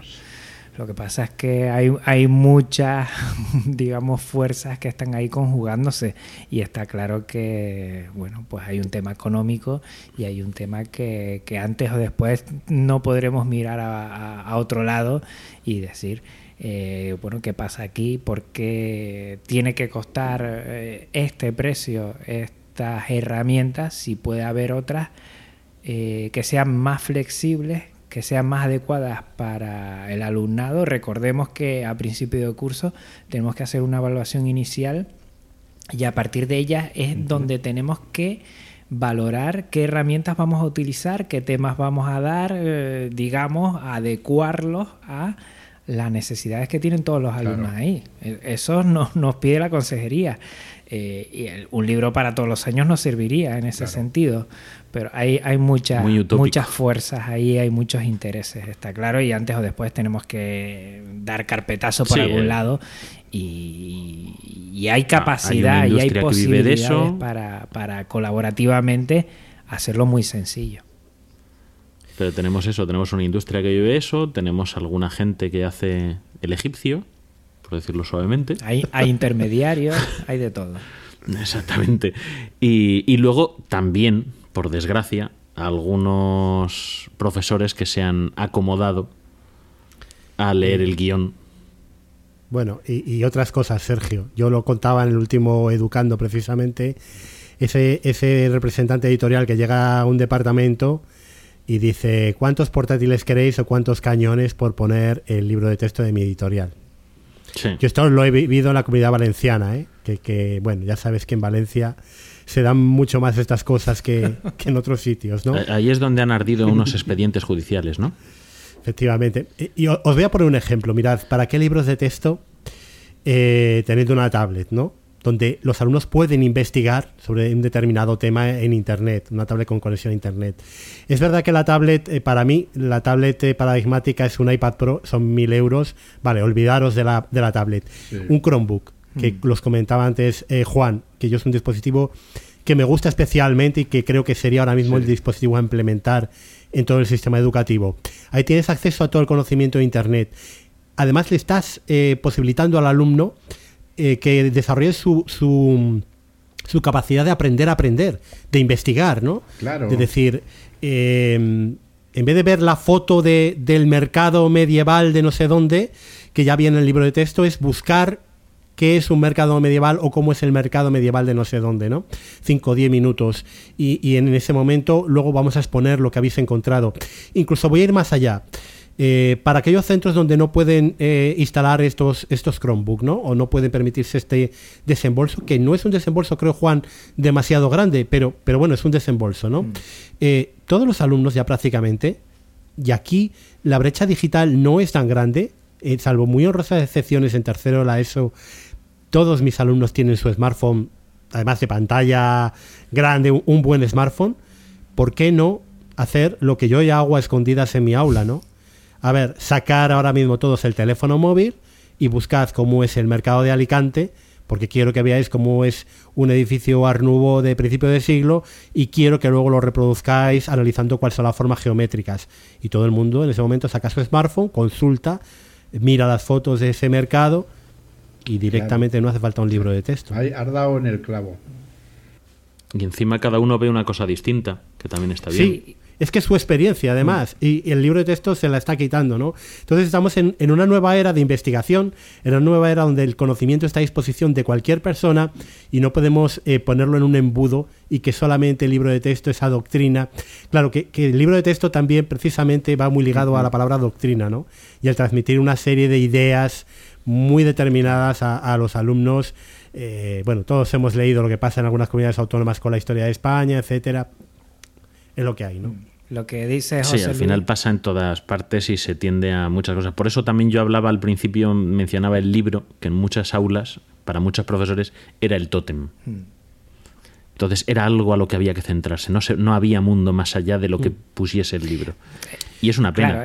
Y lo que dices de investigar, lo bueno que tenemos ahora con ese acceso a Internet, si lo podemos proporcionar a los alumnos de una forma educada y controlada, no, no haciendo un mare magnum, hmm una forma responsable y, cuidada, o sea, digamos en cantidad cuidada, viene a ser lo mismo que, hombre, yo pues tuve la suerte cuando yo era niño que mis padres se habían comprado un par de enciclopedias y yo en casa podía consultar, pero claro, la enciclopedia no se actualiza y no puedes comprarte una enciclopedia cada dos años. Mm. Mientras que Internet sí se actualiza, vas teniendo cosas nuevas. Mm, yo me alegro mucho de haber tenido todos esos libros que mis padres pusieron a, disposición mía y de mis hermanos, porque nos sirvió para estudiar, los utilizábamos, los utilizábamos para hacer los trabajos. Cuando apareció la encarta, aquello fue... Vamos. Luego el rincón del vago. y, ya, y ya empezaron a aparecer muchos más recursos y era como más fácil, podías llegar a muchísimo más. Eh, era muy interesante y te permitía investigar. Pero, date cuenta que hay que formar al alumnado en cómo utilizar la herramienta. Es decir, yo, mis alumnos saben cuando sacan el móvil que si yo les veo que están usando WhatsApp, que están sacando fotografías, yo les requiso el móvil. Porque la normativa del instituto dice que no pueden sacar el móvil en clase, ¿no? Entonces yo se lo dejo sacar solo bajo unas condiciones. Y luego, por otro lado, eh, claro, en Internet está todo, pero luego hay que enseñar al alumno a analizar, a, filtrar, a que lo que no puede ser un trabajo de investigación es coger la Wikipedia, corta y pega, ¿no? Mm. Que de algún momento dado, eh, el que tener toda la información ahí, pues, pues está tan mal como, como igual de mal estaba algunos profesores que tuve yo en el instituto que lo que hacían era leer el libro de texto. Esa era la explicación que daban, ¿no? Y sobre todo el cambio de paradigma que has dicho, que es el aprendizaje basado en proyectos, lo que ha dicho José Luis, ¿no? Vamos a conseguir este final que vamos a conocer y saber sobre los mercados que tenemos en nuestra ciudad. Y vamos a ir paso por paso, tú vas acompañando en ese aprendizaje, uh, venga, vamos a buscar mercados, a ver, vídeos, eh, recortes, lo que sea, busquen en internet y poco a poco tú vas dirigiendo, pero con un arsenal de herramientas y no solo un libro de texto, no, no solo una, una, una fuente, tienes muchas y a veces te sorprende lo que te lo que te traen eh, para bien porque porque tú eres eh, principal también eh, agente de, de, aprendizaje ahí de ese conocimiento. Y eso es por donde tendemos a ir. Eso es por donde tendemos a ir. A mí el problema por ejemplo de libro de texto sí no y Chromebook sí. Fíjate que ahora mismo las distribuidoras lo que te están cambiando es el pack de libros por el dispositivo con dentro del pack de libros, como habló José Luis en su momento. Eh, es lo mismo, es el mismo perro pero con distinto collar. Hay que abrir. O sea, estará el Chromebook que está muy bien, pero hay que buscar más cosas y sobre todo la forma de utilizarlo. Pero si es que es ¿Eh? un... Donde no se dé de forma rígida, sino que haya pues bueno, un abanico de posibilidades y que cada uno vaya tirando de uno de otro lado. Internet no solo está el conocimiento, sino que hay muchas personas con las que podemos conectar y, compartir esa experiencia, que también es una cosa que yo digo siempre, eh, conectar con gente, eh, saber que yo en mi clase, por ejemplo, he podido conectar con otro colegio eh, de la red y, me explicaron y explicaron unas cosas por webcam a, los chicos que tenían yo en el aula. Eso es bestial. ¿no? Esa capacidad que tenemos para, es que me está hablando y me está hablando sobre este tema otra persona que está en nuestro colegio en la península. Esas son las cosas que tenemos que intentar hacer llegar ¿no? y romper con esa brecha de una vez de libro, eh, cuaderno, libreta, no sé qué, no sé cuánto. Esa es una posibilidad, una herramienta, pero hay muchísimas más. ¿En el colegio de tus hijas, eh, Raúl? Eh, ¿Cómo está hay un poco de todo. yo creo que se abusa del libro de texto. Además, libros de texto que yo desde mi punto de vista pues no, no tienen contenidos, no voy a decir que tengan los contenidos adecuados, eh, no están bien estructurados. Eh, y bueno, pues hay un poco de todo. Hay profesores que prescinden del libro de texto y dan directamente todo el temario por su, por su, o sea, preparan las unidades didácticas. Lo hacen todo a base de apuntes, a base de explicar, a base de mandar trabajo, que es como yo creo que se aprende también buscando información, involucrando al alumnado precisamente en que haga esa labor de investigación que estabais comentando antes. Y bueno, yo lo que sí tengo perfectamente correlacionado, vamos, y eso lo he visto desde hace años, es que cuanto más se utiliza el libro de texto, más difícil es la comprensión de las asignaturas y termina en fracaso escolar. Claro, además hay una cosa muy importante que yo lo he discutido muchas veces a nivel de dirección del centro. Eh, mis hijas tienen la fortuna de que a mí me pueden preguntar, a pesar de que tengo cualquier cosa y tengo capacidad de, incluso hacerles los temarios y veo que no van bien. Pero ¿y qué pasa con los alumnos que los padres no tienen esa capacidad? O, tiempo, o el tiempo simplemente. Porque eh, tienen tres trabajos para poder vivir. Es que hay, hay muchas situaciones en las que no no se puede. Y sí, o sea, a mí el problema me parece es ese, que cuando un libro, sea en papel o en digital, se convierte en el carril único, pues al final aburres a, aburres a los niños, aburres a los pupitres, aburres hasta la pizarra. Te aburres tú. Y entonces, claro, al final no... constriñes, acaba siendo una hora en la que tengo que estar aquí aguantando la chapa y luego memorizarme lo que viene en el libro. Ya digo que sea el libro analógico o digital. Claro, pero es un poco lo que comentábamos antes. Al final terminas y, reduciéndolo a lo básico, sobre todo en la mente de los adolescentes, a conocimiento igual a rollo. Sí. Y eso es el, ese es el verdadero problema. Entonces no las hables, no las hables de ir a ver un museo, no las hables de ir a ningún lado, porque lo relacionan todo con ese machaque de, de, la enseñanza y, y, juegue rollos todo esto, ¿no? Y mi padre encima me quiere meter más cosas de estos. una, una pregunta más antes de dejar de este tema, que lo quiero dejar con una reflexión de una amiga nuestra. La pregunta es, ¿creéis que los niños o adolescentes son más o menos conscientes de configurar adecuadamente sus terminales, sus dispositivos, para su propia seguridad y los servicios de los que hacen uso, claramente? O sea, no solo configurar el teléfono, sino los servicios. Pues yo imagino que no habrá niño que no tenga clave en el teléfono para que su padre no mire. Pero aparte de eso, mm, ¿creéis que saben realmente lo que tienen en las manos? Yo creo que no. Vamos, eso, eso es más que obvio, ¿no? Si no, no surgirían, surgirían todos estos problemas con imágenes que a veces suben eh, a redes sociales y que no se dan cuenta, ¿no? Rotundamente no. Y, Vamos, eso es una de las, pocas cosas. ¿Y tú, Juan? Yo diría que no, y la pregunta sería, ¿pero es que a qué edad tienen que saberlo? O sea, como menores de pues, edad, ¿ellos son responsables de tener que saber eso? ¿O somos nosotros los adultos los que tenemos que velar y acompañar a esos menores sabiendo a qué edades tienen que tener o no esa capacidad? Es que a veces pues damos móvil. Por ahí va, por ahí va la reflexión que, os quería dejar antes de pasar al tema del acoso escolar. Y es que, bueno, hace poco, eh, bueno, sabéis que en, Bitácora de Ciberseguridad tuvimos la, fortuna de poder entrevistar a Yolanda Corral, que es una periodista especializada en temas de, ciberseguridad. Es también cibercooperante, trabaja en muchos colegios dando charlas, da muchas charlas a alumnos, profesores y familiares.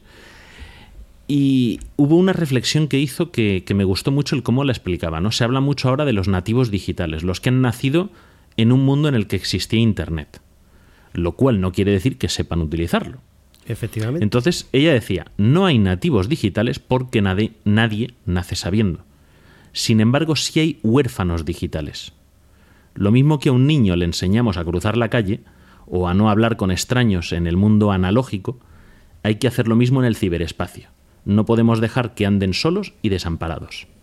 Esto más o menos es como he recogido yo la explicación que ella daba. Y es que la gente, yo creo que, mm, salvo algunos geeks como nosotros, ¿no? Un, poco más enfermizos, terminan de ver lo que está al otro lado de la pantalla no es la vida real y es tan real como que si me asomo a la, a la calle ahora mismo por la ventana, hace más fresco que en casa. Y que si cruzo la calle en rojo, me puede atropellar un coche. Es igual de real. De hecho, quizás sea más real porque abarca más mundo. No hay fronteras.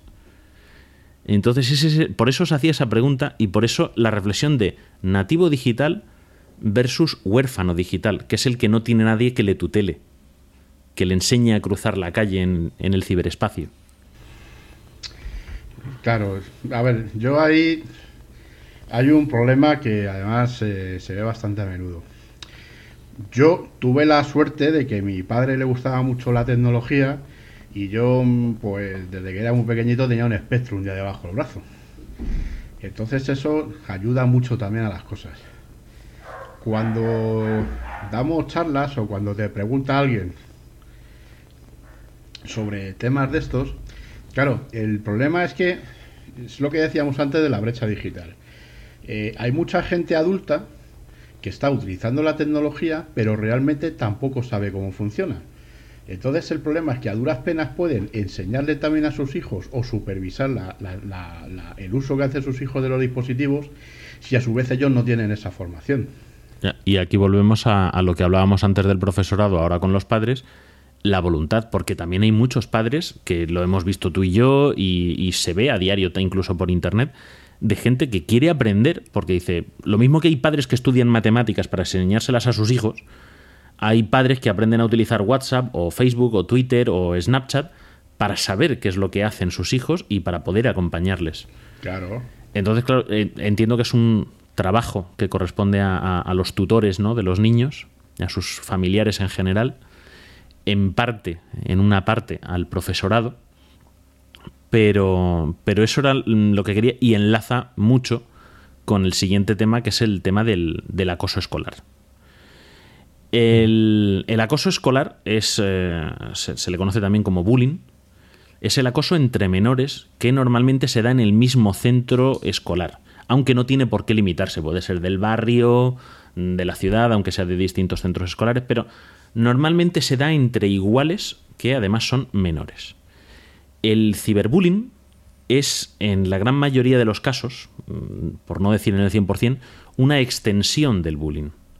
Es decir, cuando el alumno acosado no está al alcance físico de los acosadores, cuando sale de clase, cuando termina las actividades extraescolares, cuando llega a su casa, el acosador consigue llegar a su víctima a través de Internet mediante redes sociales, aplicaciones de mensajería, correo electrónico, foros, lo que sea. Es decir, que lo que antes era un acoso que tenía un horario limitado, ahora se ha convertido en un problema 24/7. Mm, y encima se multiplica. Otra cuestión que, quiero dejar clara antes de que empecemos ya con las preguntas y el debate es que en el, en el acoso hay mm, tres actores, ¿no? En este, en este caso que hablamos además de del acoso escolar, que es el, la víctima o el acosado, el acosador y los testigos. Entonces, mm, os planteo la primera pregunta. ¿Habéis sido testigos o os ha tocado en alguna ocasión lidiar con alguno de estos temas? Como primero como profesores, luego Raúl nos cuentas tú. José yo, Luis. Yo a mí no. Eh, vamos, me ha tocado muy de, de, refilón, ¿no? Que el equipo directivo te comente que un alumno de, al que tú das clase pues eh, ha enviado unas imágenes de tal tipo a tales alumnas y bueno, pues es un tema que han solucionado ellos, te lo cuentan para informarte simplemente, pero no me ha tocado intervenir. Y yo tampoco he sido víctima de ciberacoso, mm, por lo menos que yo me haya enterado. Sí que sé que en algunas páginas de Facebook, de Facebook siempre y en, pues te ponen frases que dices en clase y que los grupos de WhatsApp te despellejan los padres eh, en algunos sitios, no en todos. Pero básicamente esa ha sido mi, experiencia, afortunadamente de momento, toco madera. ¿Y en tu caso, Juan? Pues sí. Bueno, yo te voy a contar más o menos todo lo que he vivido y yo recuerdo, yo no sé si José Luis, tú te acuerdas de cuando la primera vez que oíste esto del ciberacoso o algo parecido, yo me acuerdo que, que, fue cuando empezaba la famosa Red 20, hace ya 10, 15 años, por ahí. Pues 2008 eh, fue el boom, yo creo. Estaba yo en Alicante, me agregaron mis alumnos y me fui corriendo porque tenía acceso a una cantidad de información personal de ellos que, que mm, bueno, era terrorífico lo que ponían allí.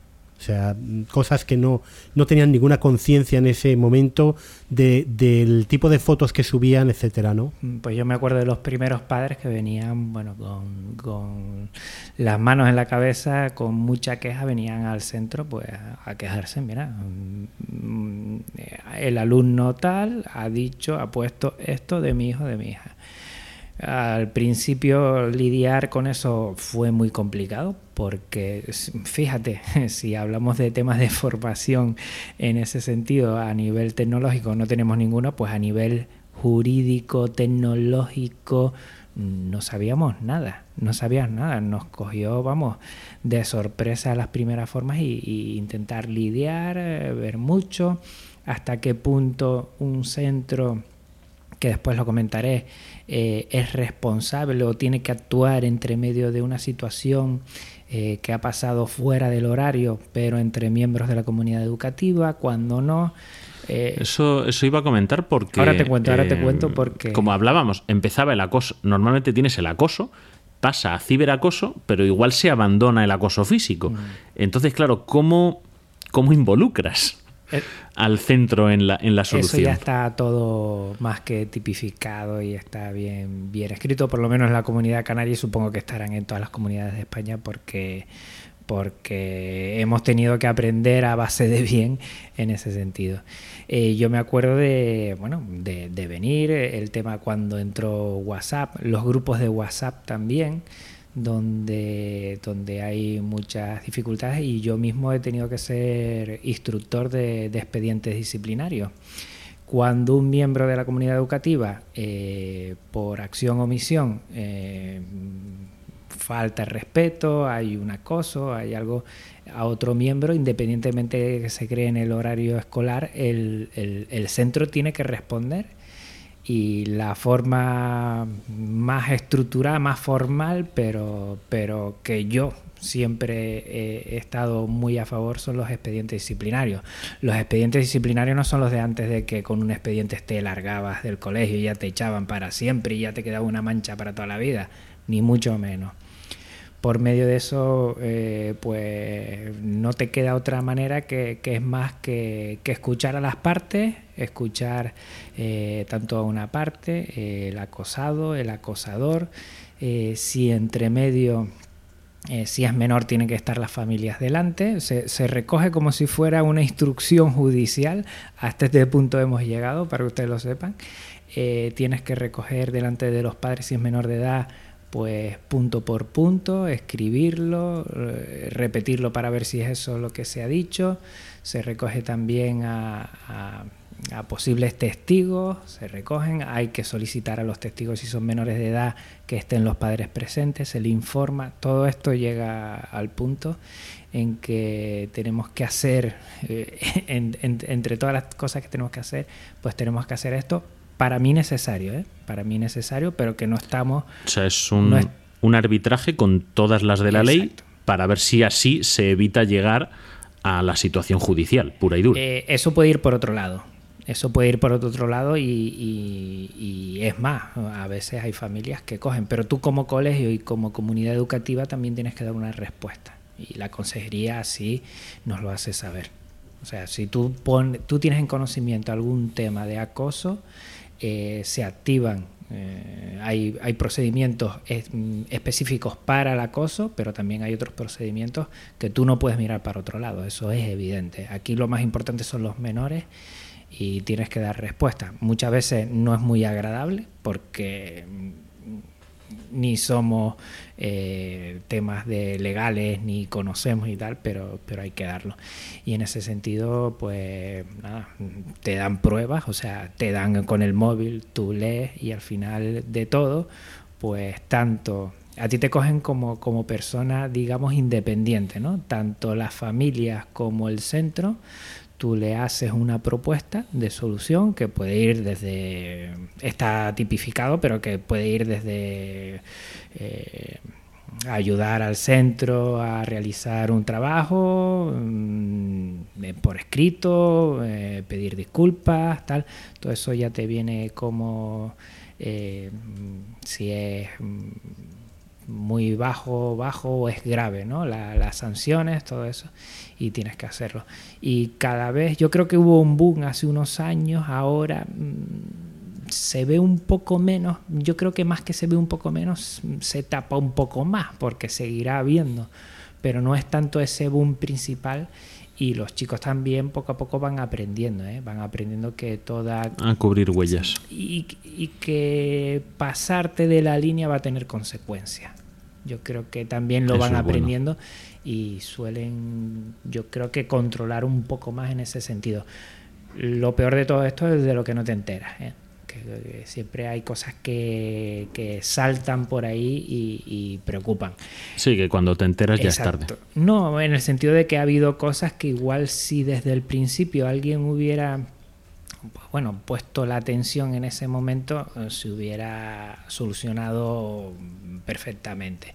Eh, yo para tranquilidad de todos, esto, bueno, en, un colegio de 650 alumnos mm, pasa una o dos veces eh, al año muy puntualmente, cosas que hablando se entiende la gente y aquí, insisto, la educación eh, en, valores y en valores de, igualdad, de respeto, de, que lo bueno es el, respeto hacia la persona, es lo que ayuda a todo esto, aunque sea tecnológico, al final es de sentido común algunas cosas que tenemos que inculcar a, nuestros menores para que ellos sepan eh, relacionarse en un entorno o en otro, en uno digital o en otro más 2.0 o 1.0 y sepan que si te pasas de la línea tienes sus consecuencias y que si estás dentro de la línea pues tenemos más que ganar que que perder. Porque muchas veces nos metemos que tendríamos que hacer cosas, cosas y cosas y trabajar en valores de respeto desde infantil ayuda, creo, más que coger a unos niños ya preadolescentes o adolescentes y darle una charla de dos horas del problema de X o Y, que también es importante, pero que hay que construir el castillo ladrillo a ladrillo y no volverse loco en un momento puntual. Muy bueno, la verdad es que me alegro de que haya esos protocolos.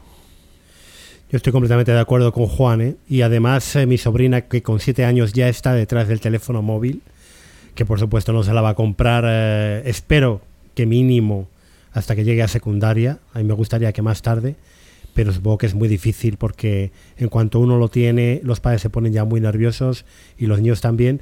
Es ahora con siete años cuando habría que empezar esa formación, con lo que estaba comentando Juan. Sí, yo, estoy totalmente de acuerdo. Eh, hombre, afortunadamente a nivel de todas las comunidades autónomas, eh, ya se han puesto en marcha protocolos de actuación, los centros creo que están bastante informados sobre este tema. Y bueno, eh, ha, dicho una cosa Juan que me ha gustado. El problema está en lo que no sabemos. Eh, hay un, sobre todo en los grupos de WhatsApp y, en ciertas redes sociales, hay un caldo ahí que, yo lo veo además que, que se ponen nerviosos porque están todo el día entre los grupos discutiendo y están tal, y no es ciberacoso como tal, pero, pero, pero muchas veces en las redes sociales eh, se llega a un nivel de agresividad que yo muchas veces le digo a mis hijas, digo, pero bueno, digo, ¿y esto realmente llega a tal? No, bueno, luego vamos al instituto, realmente no pasa nada, o quedamos y y luego tampoco pasa nada, eh, pero sí se mueve, en las redes sociales se, se, mueve muchas veces mucha crispación entre los adolescentes. Y entre Eso iba a decir yo. y entre los adultos que aquí los cuatro usamos Twitter. Sí, pero yo creo que los adultos lo podemos manejar de otra manera. Eh, eh, no, tienes razón en que hay que velar por los menores. la capacidad de, de, asumir cosas de menores no sabemos cuál es con respecto a los alumnos que entendemos que ya tienen un mínimo con lo que bregar, pero es que yo ahora me estoy dando cuenta cuando has dicho Twitter, yo viendo cosas de Twitter entre adultos, igual me preocuparía más que cosas entre adolescentes o niños, que también tenemos que preguntarnos a qué edad legalmente y después mm, eh, de, de madurez eh, un niño debería estar en un grupo de WhatsApp donde no sé qué controlar y, no es por eh, intentar fiscalizar a los menores, ni mucho menos, pero alguien tiene que acompañar a estos menores, porque menores son. Eh, hace poco me vino una alumna comentando unas cosas y me dijo, bueno, lo preguntaré en el WhatsApp de la clase. Y yo le miré y digo, ¿qué WhatsApp de la clase? No, un WhatsApp que tenemos nosotros. Y es, claro, ¿qué hago yo con esa información? Son menores. Hay, hay grupos para todo. Claro, pero cuando, eh, ¿desde qué edad puede tener en España un menor WhatsApp? En España, el consentimiento para la cesión de datos de carácter personal y toda red social implica cesión de datos de carácter personal. En España la ley mínima son la edad mínima que marca la ley son 14 años. Que creo que la que creo que la querían bajar a los 13. No, lo que marcaba el reglamento europeo era que los países de la Unión Europea tenían que establecer una edad mínima entre los 13 y los 16. Sí, pero que al final lo que pasa es que luego cada país lo pone donde quiere. España lo tenía en 14 y lo que no sé si la bajarán a 13 o la dejarán donde está. Pero en principio, un crío, un niño con, 14, con 13 años, o una niña, me da igual, eh, no debería poder tener cuenta en las redes sociales, independientemente de que la red social diga que es a partir de 12 años, porque la ley española establece que son 14. Sí, lo que pasa que, bueno, esto es una cosa que es imparable. Sí, es imparable. Yo, digo lo, digo desde la, desde la experiencia. Yo digo muchas veces que yo me voy por ahí alegremente a dar consejos a todo el mundo y, por ejemplo, en mi casa el tema es incontrolable por completo. O sea, yo soy sincero en ese aspecto. Eh, es, un, es, un, es un cambio de paradigma, que es lo que estábamos hablando antes, por ejemplo, de los libros de texto y la enseñanza y todo esto. Eh, a ver, el acoso siempre ha existido. El acoso siempre ha existido, siempre ha estado ahí.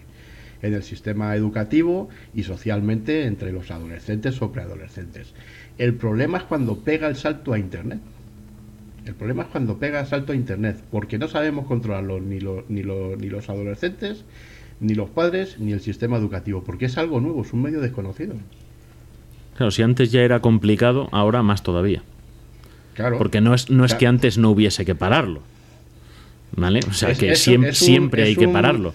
Que la excusa esa de es que son cosas de niños. Digo, no, mire, es que a este le han roto la nariz, o le están robando, o no son cosas de niños. Cosas de niños, vale, si son cosas de niños, pues aprovecha y educa. O sea, no se puede permitir el, el acoso. Eh, también es una opinión muy personal, pero vamos, yo creo que no se debe permitir en ningún concepto, y menos con la excusa de son cosas de niños y así yo no me enmarrono. Me da igual padre, que profesor, que tutor, que lo que sea. Yo creo que eso... O sea, esa excusa me parece que es una eh, que es eh, poner tierra de yo por Yo creo que eso, Sergio, está más que ya ha asumido. Yo creo, gracias a Dios, que hemos cambiado esa forma de pensar y aunque algunos, hombre, Igual algunos lo pensarán, pero no ya no se puede eh, tener, ¿sabes? Esa respuesta. O sea, hay, que, yo, meter entiendo y, que la vida y hay que solucionar. La vida es dura y palos nos vamos a llevar todos en la vida, ¿vale? Y los hijos que los que los tienen y los que los podamos tener mm, se van a llevar palos en la vida y van a sufrir cosas que no son justas eh, una cosa es que puedas a veces impedir o no que sucedan y otra cosa es que guardes al niño en una burbuja. O sea, yo no estoy hablando de guardar a los niños en burbujas, pero de no permitir que se cometan delitos contra nuestros hijos, por muy insignificantes que nos puedan parecer mm, desde nuestra perspectiva de nuestros 30, 40, 50 años. Que claro, es que desde ahora nos parece, ¿no? cuando éramos niños nos parece eso, pues eso, chiquilladas, pero no se puede permitir. Entonces, si el niño se va a tener que enfrentar a esas cosas, lo que hay que ponerle es coto cuando se detectan. Ah, exacto. No vas a meter a los niños en, burbujas de cristal de forma preventiva, porque al final lo que creas es seres totalmente dependientes, y eso tampoco es bueno. Tienen que aprender a buscarse las habichuelas, pero lo que no puedes permitir es, no, no, no, esto es la arena del anfiteatro, toma tu cuchillo y lucha por tu supervivencia.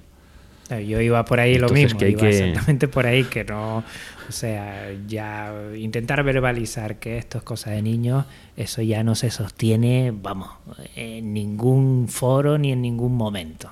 ¿eh? Nosotros tenemos la responsabilidad de acompañar a nuestros menores y de estar con ellos y de darle la mayor de las posibilidades. Y el acoso está fuera de todo, fuera de todo. Bueno, vamos a bajar un poquito la tensión y para ayudar a la gente que nos escucha, ¿sabríais decirme qué es lo que utilizan eh, redes sociales los preadolescentes, adolescentes hoy día para que los adultos que deberían poder detectar estos problemas sepan dónde, dónde pueden estar ocurriendo esos problemas? Pues eh, ahora mismo, 2017, eh, número uno, Instagram. Y luego, número dos, WhatsApp. Pero Instagram, y además hablando con una alumna mía de tercero el otro día, que estuvimos eh, comentando varios, varios temas, porque, bueno, pues eh, parece que este año hay una conexión especial que, que, tengo con los alumnos de tercero. Me dijeron que, que el acoso en Instagram está a la orden del día, en los comentarios a las fotos que cada uno pone. Eh, yo la verdad es que eh, tenía cuenta, cuenta de Instagram, me seguían muchísimos alumnos de mi centro y ahora mismo la tengo abandonada porque, bueno, ya sabéis que hice un, un reboot de, redes sociales hace un mes y Instagram la, descarté, ¿no? no esa cuenta no la tengo ni instalada ni nada, está por ahí eh, en, en Yatus. Pero sí, sería Instagram y, WhatsApp. Eh, sí, yo, yo coincido. Eh, además, antes comentabais el tema de Twitter y los adultos. Twitter tiene una característica, y es que parece que se está pegando todo el mundo todo el rato, pero es una red que es bastante transparente. Instagram que la utilizan ahora mismo la mayoría de los adolescentes, eh, efectivamente, o sea, simplemente ha pasado de ser una red social. Yo en los programas que nosotros hacemos sabéis que soy bastante crítico con Facebook en general y por supuesto con Facebook en particular. Eh, porque, porque creo que está llegando a unos extremos, además estar empezando a atraer público a base de opacidad precisamente y de falta de transparencia en, los, chats o en, el, o en el día a día de las, de las propias aplicaciones. Eh, mis hijas, por supuesto, utilizan Instagram tarde, día y noche, alternado con WhatsApp. Y, y es curioso, porque yo descubrí el otro día una red social nueva, que se llama Discruz. La tengo aquí.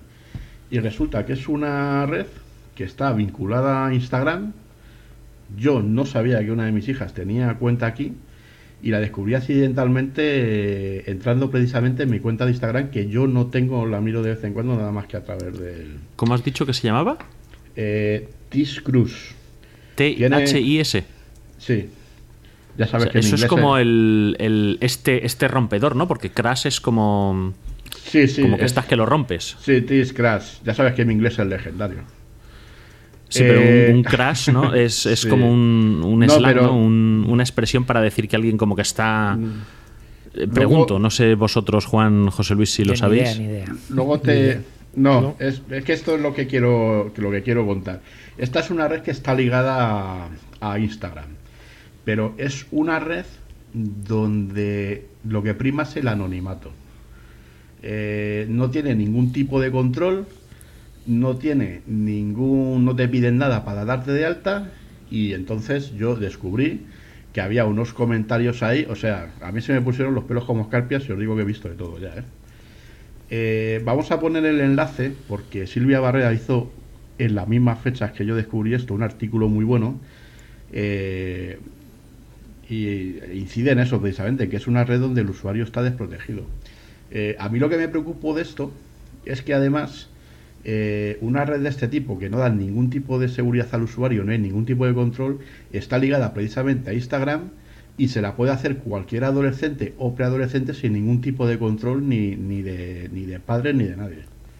Sí, es una herramienta de estas que te pide el acceso a tu usuario y contraseña de Instagram para vincularla, igual que las hay para programar tweets, por ejemplo. Pues tienes herramientas que el HotSuite le metes tus, con, tus credenciales y se conecta a tu cuenta de Twitter para que puedas hacer ciertas gestiones. Pues entiendo que esta de Discrash es como una herramienta suplementaria a, a Instagram, ¿no? Sí, pero es una especie de chat ahí donde te pueden poner a caldo, te pueden llamar de todo y es anónima por completo.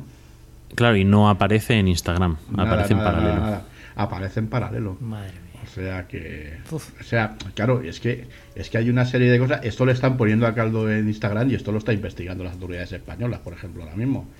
Porque, claro, esto cuando lo ha detectado la policía se han puesto las, todas las alarmas, se han disparado. Pues nos pasas ese enlace y lo ponemos en el post del, programa para que la gente lo, lo tenga vigilado. Y bueno, pero ya digo, ya la principal es, Instagram. Ahí Facebook lo ha hecho muy bien. También está Snapchat, no sé si ustedes la han oído mucho, que la utilizan los menores también. Estuvo de moda antes que Instagram. También, pero está desplazando. Está Instagram y WhatsApp prácticamente reinan y Snapchat también está por ahí, lo oí. La verdad es que yo con, redes sociales, yo soy de la vieja escuela con Twitter, ya me valgo y no sé, también, también a veces me, preocupa porque desconozco y, parte también porque, porque me, me gusta por lo menos saber eh, los adolescentes dónde eh, pueden estar y cómo se relacionan, que controlar más eso de redes sociales, pero es que ya le das una patada a una piedra y salen cuatro redes sociales nuevas. O sea que antes era fácil, ya es casi imposible. Porque luego relacionado con esto también, los más jóvenes entran directamente al mundo del smartphone, sin pasar por el ordenador, como pasamos nosotros en nuestro día. Sí, Claro. sí, sí, sí. Mira, hace, O sea, hace el- dos años hicimos una pequeña encuesta, además muy sencillita, en el que le preguntábamos en la ESO, eh, o sea, a partir sería la ESO, son 12, 13 años, ¿no, José Luis? Eh, sí. Bueno, pues eh, en primero de la ESO a cuarto de la ESO, el, prácticamente el 100% de los alumnos tenía eh, un dispositivo móvil de uso, o sea, suyo y de uso diario. O sea, y yo ahora te diría que hasta quinto y sexto de primaria, dos años antes, prácticamente también lo tiene la mayoría de, de los alumnos. Y es parte de su no identidad. ¿eh? tendrán es ordenador. parte de su identidad. O sea, ellos son adolescentes y el móvil eh, es una parte de ellos muy, muy importante. Que yo lo que veo es que está todo tan abierto en el sentido de. ¿Sabes? No hay una normativa clara. Estás hablando de los 13 años, 14 años, pero hay eh, aplicaciones que dicen que se pueden Sí, hacer- pero ¿cómo le pones coto? todo Eh, eso queda tan. es- Eso es lo que me preocupa a mí, ¿no? Antes o después alguien tendrá que. Es un problema, es un problema, es un problema social, ¿eh? Claro. Mm, Un padre no puede controlar, porque además es una invasión de la privacidad que puede Claro. deteriorar mucho las relaciones eh, entre padre e hijo. Los profesores, por supuesto, mm, mm, tampoco. O sea, es lo que nos faltaba ya tener que revisar eh, las redes sociales y rastrear esas tipo de cosas. Yo creo que es un problema social que requiere una respuesta social en el que haya una, una formación generalista yo no sé si introducida en el currículo eh, de primaria o lo que sea, pero hay que dar respuesta a esta necesidad nueva que se ha creado en nuestros eh, adolescentes, en nuestros hijos, en nuestros jóvenes, y hay que formarles y educarles en el uso de ese tipo de, de conexiones, ¿no? Claro. Igual que antiguamente pues se educaba, yo ya no sé si a nivel cívico o religioso, eh, tú vas a un parque, tú no vas a pegar a, a nadie o tal, ahora mm, esto no, no existe, ¿no? La sociedad no se ha adaptado todavía a este a este nuevo eh, nueva forma de comunicación y de relacionarse de los adolescentes. Yo eso creo que de lo mejor que he podido escuchar es que mm, probablemente lo mejor que se puede hacer, dado que es una marea que no puedes parar, o sea, tú no puedes acabar diciéndole a tu hijo no vas a tener un smartphone porque lo aíslas socialmente, lo, lo conviertes en un paria. Eh, hablaban de mm, desde muy pronto hacer en su educación el que tú tienes que tutorizar el uso de las cosas que ese hijo o hija utiliza, incluido el correo electrónico, los chats, las redes sociales, etcétera. Entonces, el casi o sea, es, es arriesgado, pero una solución que me convenció por la persona que me lo contaba, que era quizá empezar un poco antes de tiempo, pero de manera que lo hiciese de, de tu mano. Eh, Entonces que estaba papá o mamá mm, y nos vamos a sentar y vas a usar Twitter. Y nos vamos a sentar y vas a usar Instagram. Y entonces se convierte en una mm, cosa normal para ese, para ese hijo o hija el que su padre o su madre esté con él utilizando ese recurso. sí. Y entonces es causa menos rechazo que si luego le quieres obligar a abrirte la cuenta para ver lo que hace. Ya, pero yo, mira, con esto pongo un ejemplo muy claro. Es como si pretendes que tu hijo de 16 años se vaya contigo de copas. Por eso, por eso decía que esto quizá funcione si se empieza antes de tiempo. Si empiezas cuando él ya exige esa independencia, no lo vas a conseguir. Entonces, por eso digo que es una jugada arriesgada. Yo Y que creo que puede funcionar si empiezas antes de que el niño lo solicite y, lo exi- y, much- y por supuesto antes de que lo exija. Porque cuando lo exija ya lo va a querer con privacidad. Claro. O sea, cuando ya se convierte en una exigencia, ya no hay forma de detenerlo. Pero si es que mm, el tema está en que viene ya, o sea, la tecnología, el smartphone y tal, viene incorporado ya de serie en estas generaciones. Entonces, ellos no conciben además que no tengan esto. Eh, yo algunas veces parezco el abuelo cebolleta, porque muchas veces cuento historias y decía, no, pero si yo les digo muchas veces a mis hijas, es que esto de la, de la tecnología y lo de los teléfonos móviles y tal, es que realmente tiene 10, 15 años. Lo que pasa que es un tema que va muy deprisa. Pero ellas no conciben que cuando yo tenía 15 o 16 años no existían los teléfonos móviles ni existía nada de esto. es como decir, joder, macho, ¿y cómo ibais por la vida?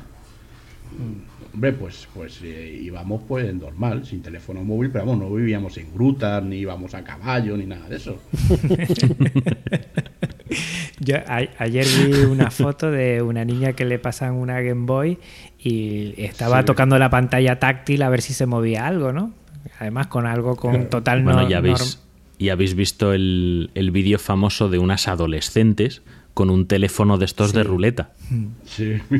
Que, que, no sabían marcar y le daban vueltas buscando las instrucciones y, descolgaban y le apretaban los circulitos en vez de girar la ruleta. Algo que para nosotros es tan natural, tan natural que el icono que representa el teléfono de baquelita, todo el mundo sabe que es un teléfono.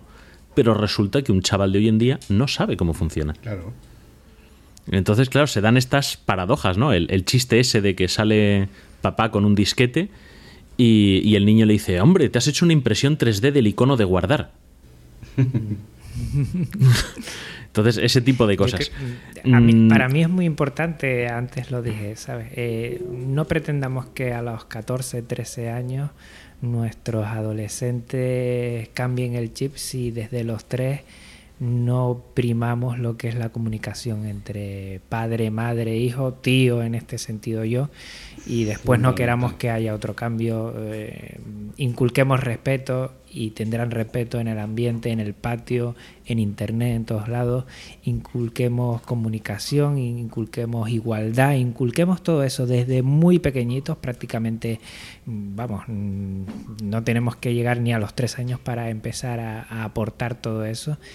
Y cuando entren en esa adolescencia que marcará una crisis que ellos se alejarán un poco porque es lo normal, eh, será, creo, menos frustrante que si dejamos un descampado eh, todos esos años e intentamos solucionarlo a golpe y porrazo a última hora. Y esto... Creo que ninguno te podemos llevar la contraria. Sí, pero bueno, parece que es una tontería, pero es que hay que hacerlo así. Si yo quiero que mi hijo me explique algunas cosas, si a los tres años no tengo tiempo para, para que haya esa comunicación, a los ocho y a los nueve tampoco va a haber. Es así, vivimos en una vorágine también de tiempo que es muy complicado, que yo entiendo que es muy complicado. La semana pasada tuve una, una charla y pusieron un vídeo y en el vídeo eh, una terapeuta dijo que lo importante a los padres, lo primero, el primer consejo que le iba a dar era que tuvieran una vida sana. Y yo paré ahí y dijo, pues muy mal tenemos que estar para que alguien nos diga como primer consejo que tenemos que tener una vida sana. ¿eh? Algo estamos haciendo pues fatal. Y con eso, pues con todo lo que tenemos ahora mismo, pues, pues dialogar, ¿no? Parece una tontería, hay que dialogar con, con los hijos, con los adolescentes, con los niños. Parece una perogrullada, porque eso tenemos que hacerlo, ¿no? Es, nuestra base, pero, pero, pero hemos llegado a un momento en que hay que insistir en eso, ¿eh? Esa es la piedra angular, la comunicación. Mm. Es que, es que si no, da lo mismo, o sea, quiero decir, eh, que ponía yo el símil antes. Eh, cuando tus hijos salen por ahí, porque no está solo el tema de Internet, está el tema del alcohol, está el tema de las drogas, está el tema del sexo, de 50.000 cosas. Eh, tienes que confiar en que cuando salen por ahí, vienen a las 12 de la noche, pues has, has, has, has conseguido inculcarles de alguna manera las responsabilidades de una serie de cosas que pueden hacer y que no pueden hacer. Y con las redes sociales y con la tecnología yo creo que pasa un poco lo mismo. Lo que no se le pueden poner puertas al campo. Correcto. José Luis, que llevas mucho rato callado. Bueno, pues eh, es que básicamente estoy bastante, de acuerdo con vosotros, eh, con lo que decís. Mm, como digo, es, es, un problema que hay que abordarlo mm, muy pronto. Esto ha pasado lo mismo con la educación sexual, ¿no? En los centros. Yo, yo, me acuerdo que se les daba las charlas en, en tercero, en cuarto de la ESO. Eh, bueno, pues me vais a permitir, pero en tercero y cuarto de la ESO muchos adolescentes ya han tenido no una, sino varias eh, experiencias sexuales. Entonces la formación mm, igual hay que darla en primero de la ESO, ¿eh? que es cuando empiezan a, los chicos a, descubrir su sexualidad. Eso y no dejarla cuando... Claro. Le pasaba a una persona que le censuraron un vídeo en YouTube que explicaba cómo poner un preservativo, porque no lo tenía marcado para mayores de edad. Y entonces ella explicaba, dice, a ver, Si le tengo que explicar a una persona de más de 18 años cómo ponerse un preservativo, el problema es mucho peor de lo que yo me pueda imaginar. Sí, sí, sí. Dice, se lo tengo que explicar al crío, que es el que no voy a poder controlar. El adulto, guste o no, ya va a ser responsable de sus actos, por lo menos legalmente. Eso dicen. Aunque sea un Eso dicen, inconsciente. eso dicen. Pero ya va a ser responsable de sus actos. Entonces, claro, el- es, es lo que decís, que es que hay que dar esa formación de forma preventiva, no reactiva. Y natural. Es en, en la, en la educación y, y en lo que nosotros luego hablamos normalmente de la, de la ciberseguridad, todo esto hay que conocerlo por anticipado y tiene que ser una cosa natural y formar parte del día a día.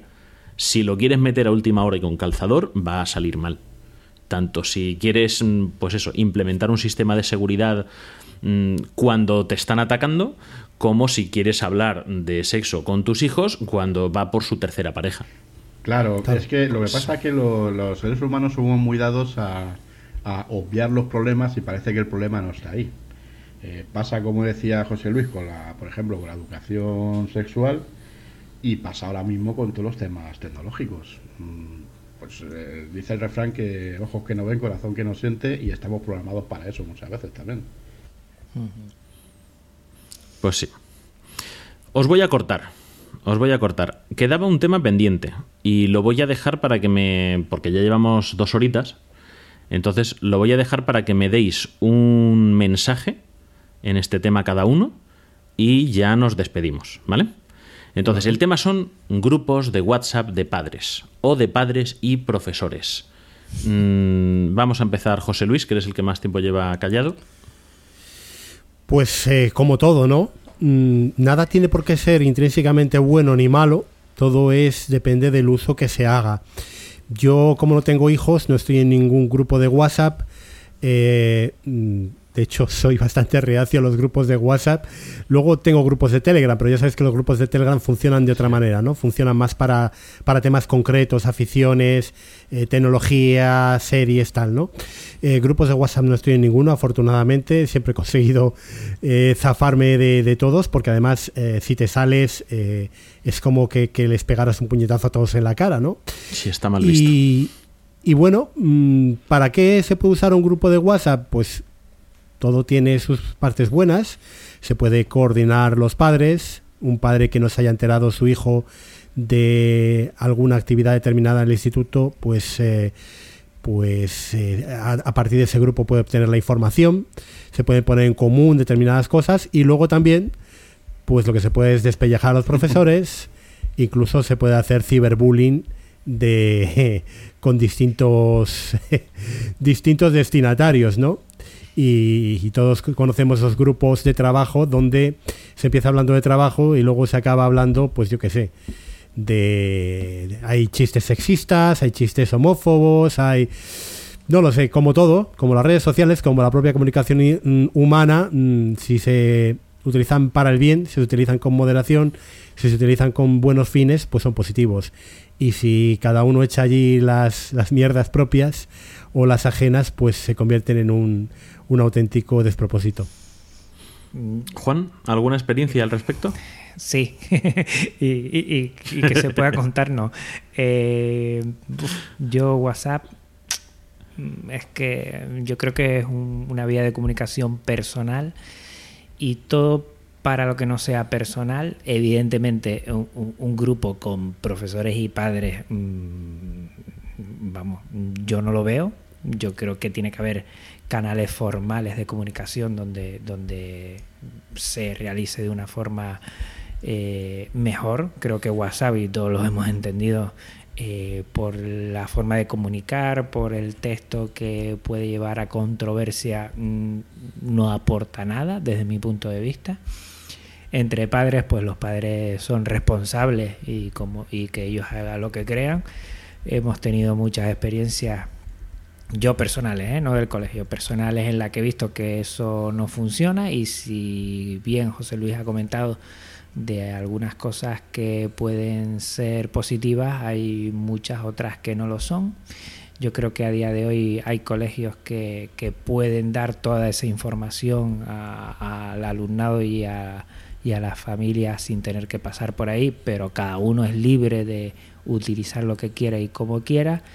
Mi experiencia es mm, siempre muchos roces, igual porque todavía no estamos eh, habituados a utilizar esta tecnología de esa forma y casi siempre mm, saltan problemas por todos lados. Yo he tenido mucho, muchas situaciones problemáticas en ese sentido y ahí mi experiencia negativa, bueno, creo que se nota a la hora de intentar comunicarlo en el podcast. Uf, es que WhatsApp, mm, la verdad es que complicado. Nosotros en el colegio lo que tenemos es un canal de WhatsApp. Un canal de WhatsApp. WhatsApp lo hemos los canales sí. Los canales me parecen una herramienta que puede ser útil. Los canales. que son unidireccionales. Y entonces ahí vamos poniendo cosas. Además permite también poner alguna imagen como cartel, permite algún PDF también y, estamos trabajando en, poder utilizarlo de, esa forma. Eh, donde se puede controlar a todos los usuarios que estén dentro con su número de teléfono que solo lo ve el colegio, no se ven entre ellos eh, ni se pueden informar entre ellos y, caldear una situación que todos hemos tenido en algún momento en algún WhatsApp hasta familiar, como se, la cosa se vuelve, vamos, negra en dos segundos. Pero yo, grupos de WhatsApp, eh, no, gracias. Raúl, ¿tu experiencia? Pues yo, grupos de WhatsApp, no, gracias, como dice, como, como, como estabais diciendo. Eh, ¿Pero los has probado? Sí, los he probado.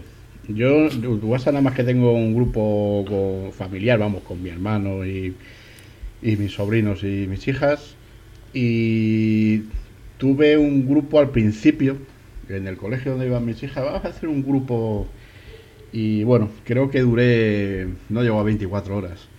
Porque la verdad es que confirmó mis sospechas de que el que es imbécil, pues es en todos los ámbitos.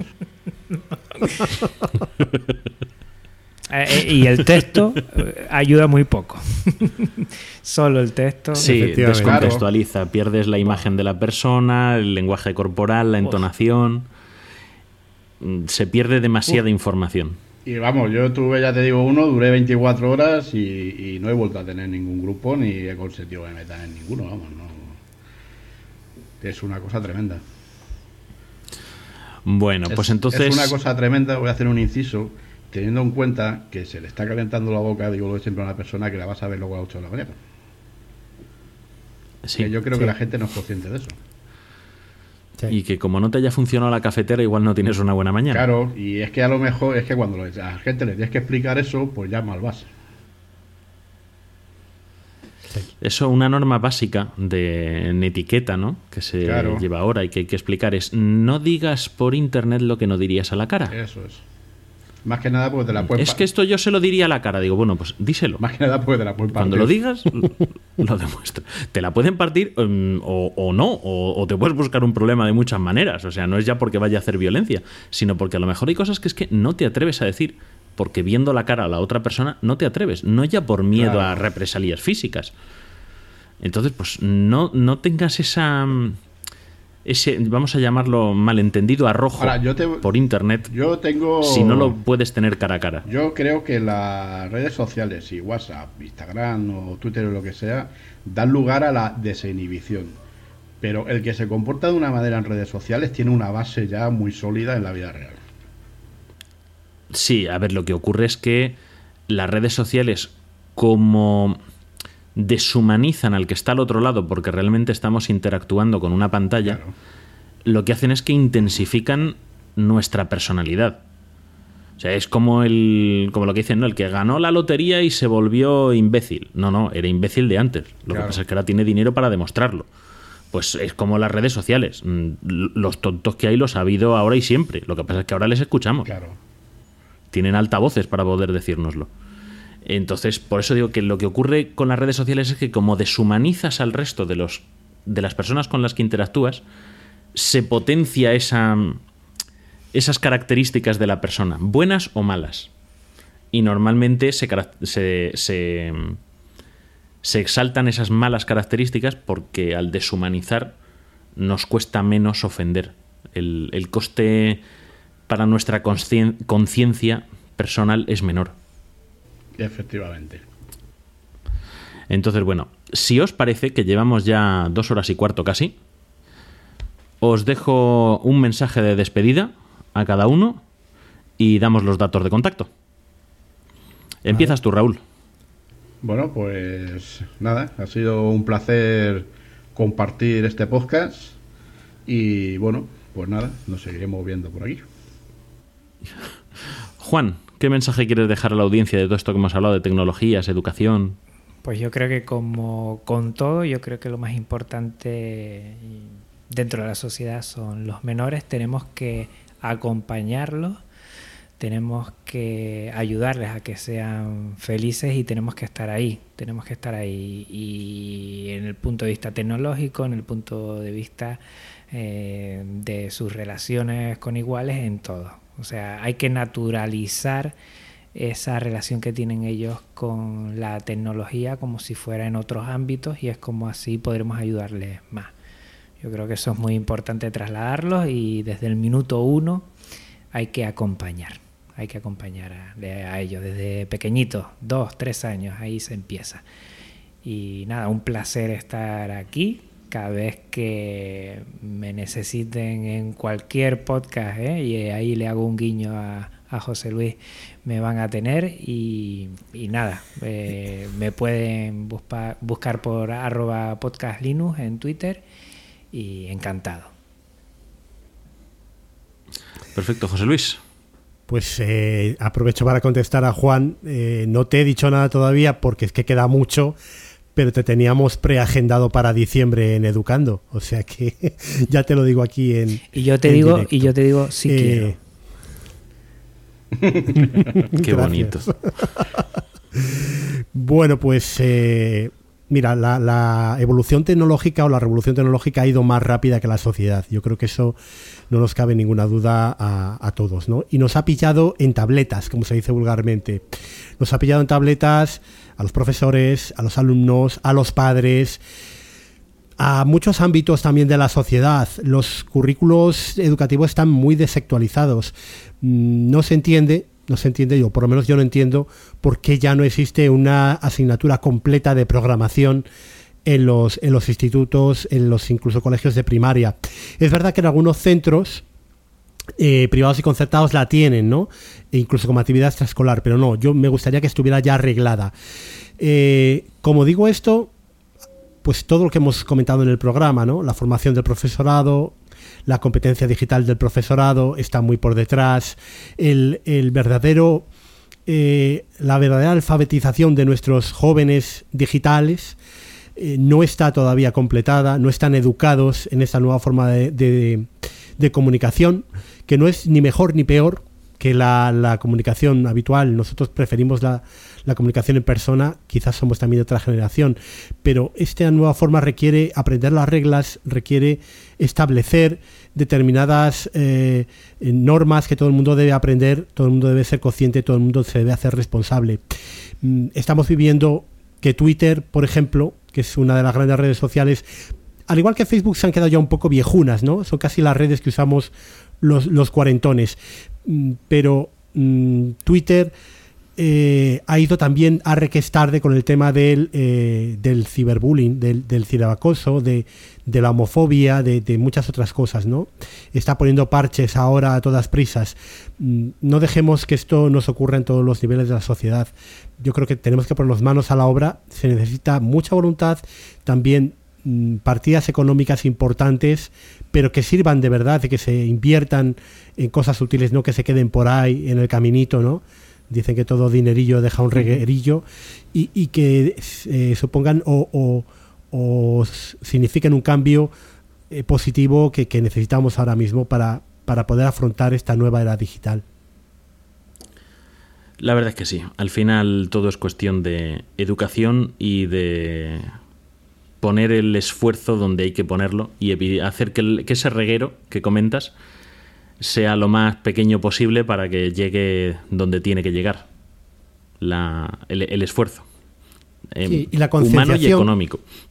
Concienciación que vosotros como cibercooperantes eh, pues eh, transmitís en vuestras charlas, pero que no todos todavía, incluso yo, no, no, llegamos a, a tener, eh, en el caso de la ciberseguridad, toda la, la, fotografía completa de lo que supone y estamos suficientemente concienciados.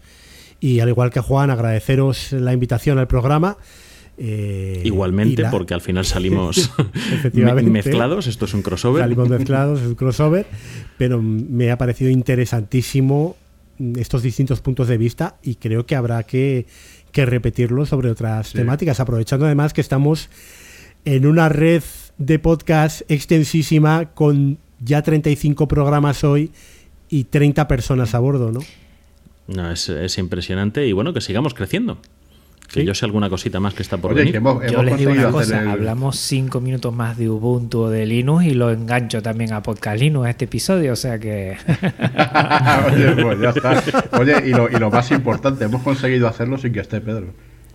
Sí, sí, sí. sí. Un, saludo, Pedro, te queremos, amado Lidl. Efectivamente. Nosotros hemos tenido en Educando en el último programa. Bueno, pues eh, José Luis, Educando, coordenadas.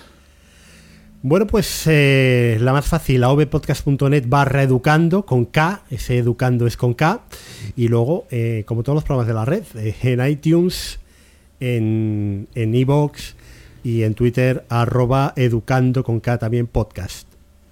Y a nosotros nos podéis encontrar en avpodcast.net barra ciberseguridad. Y lo mismo, nos podéis buscar en iTunes, en Evox, en Twitter estamos como VitaCiber. Y bueno, pues en Facebook y estos sitios que hemos dicho ya también de viejunos también nos podéis buscar como Bitácora de Ciberseguridad. Y allí nos encontraréis. Y nos vamos a despedir hasta el próximo episodio, que será dentro de un mes aproximadamente, ya el de principios de noviembre, en el caso de Bitácora de Ciberseguridad. ¿Cuándo es el de Educando? ¿El siguiente? Pues el siguiente también, finales de mes. Hemos grabado, hemos publicado casi unos días antes el segundo de que se, haya publicado este.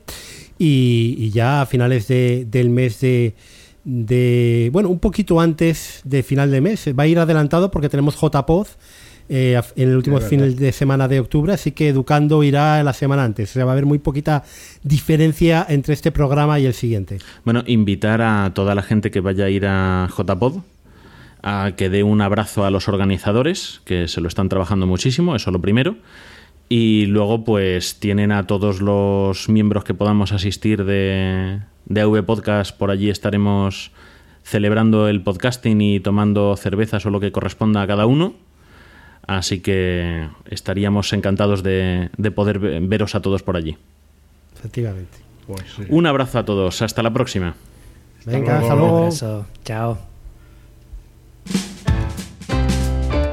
Podcast. Sonido en red.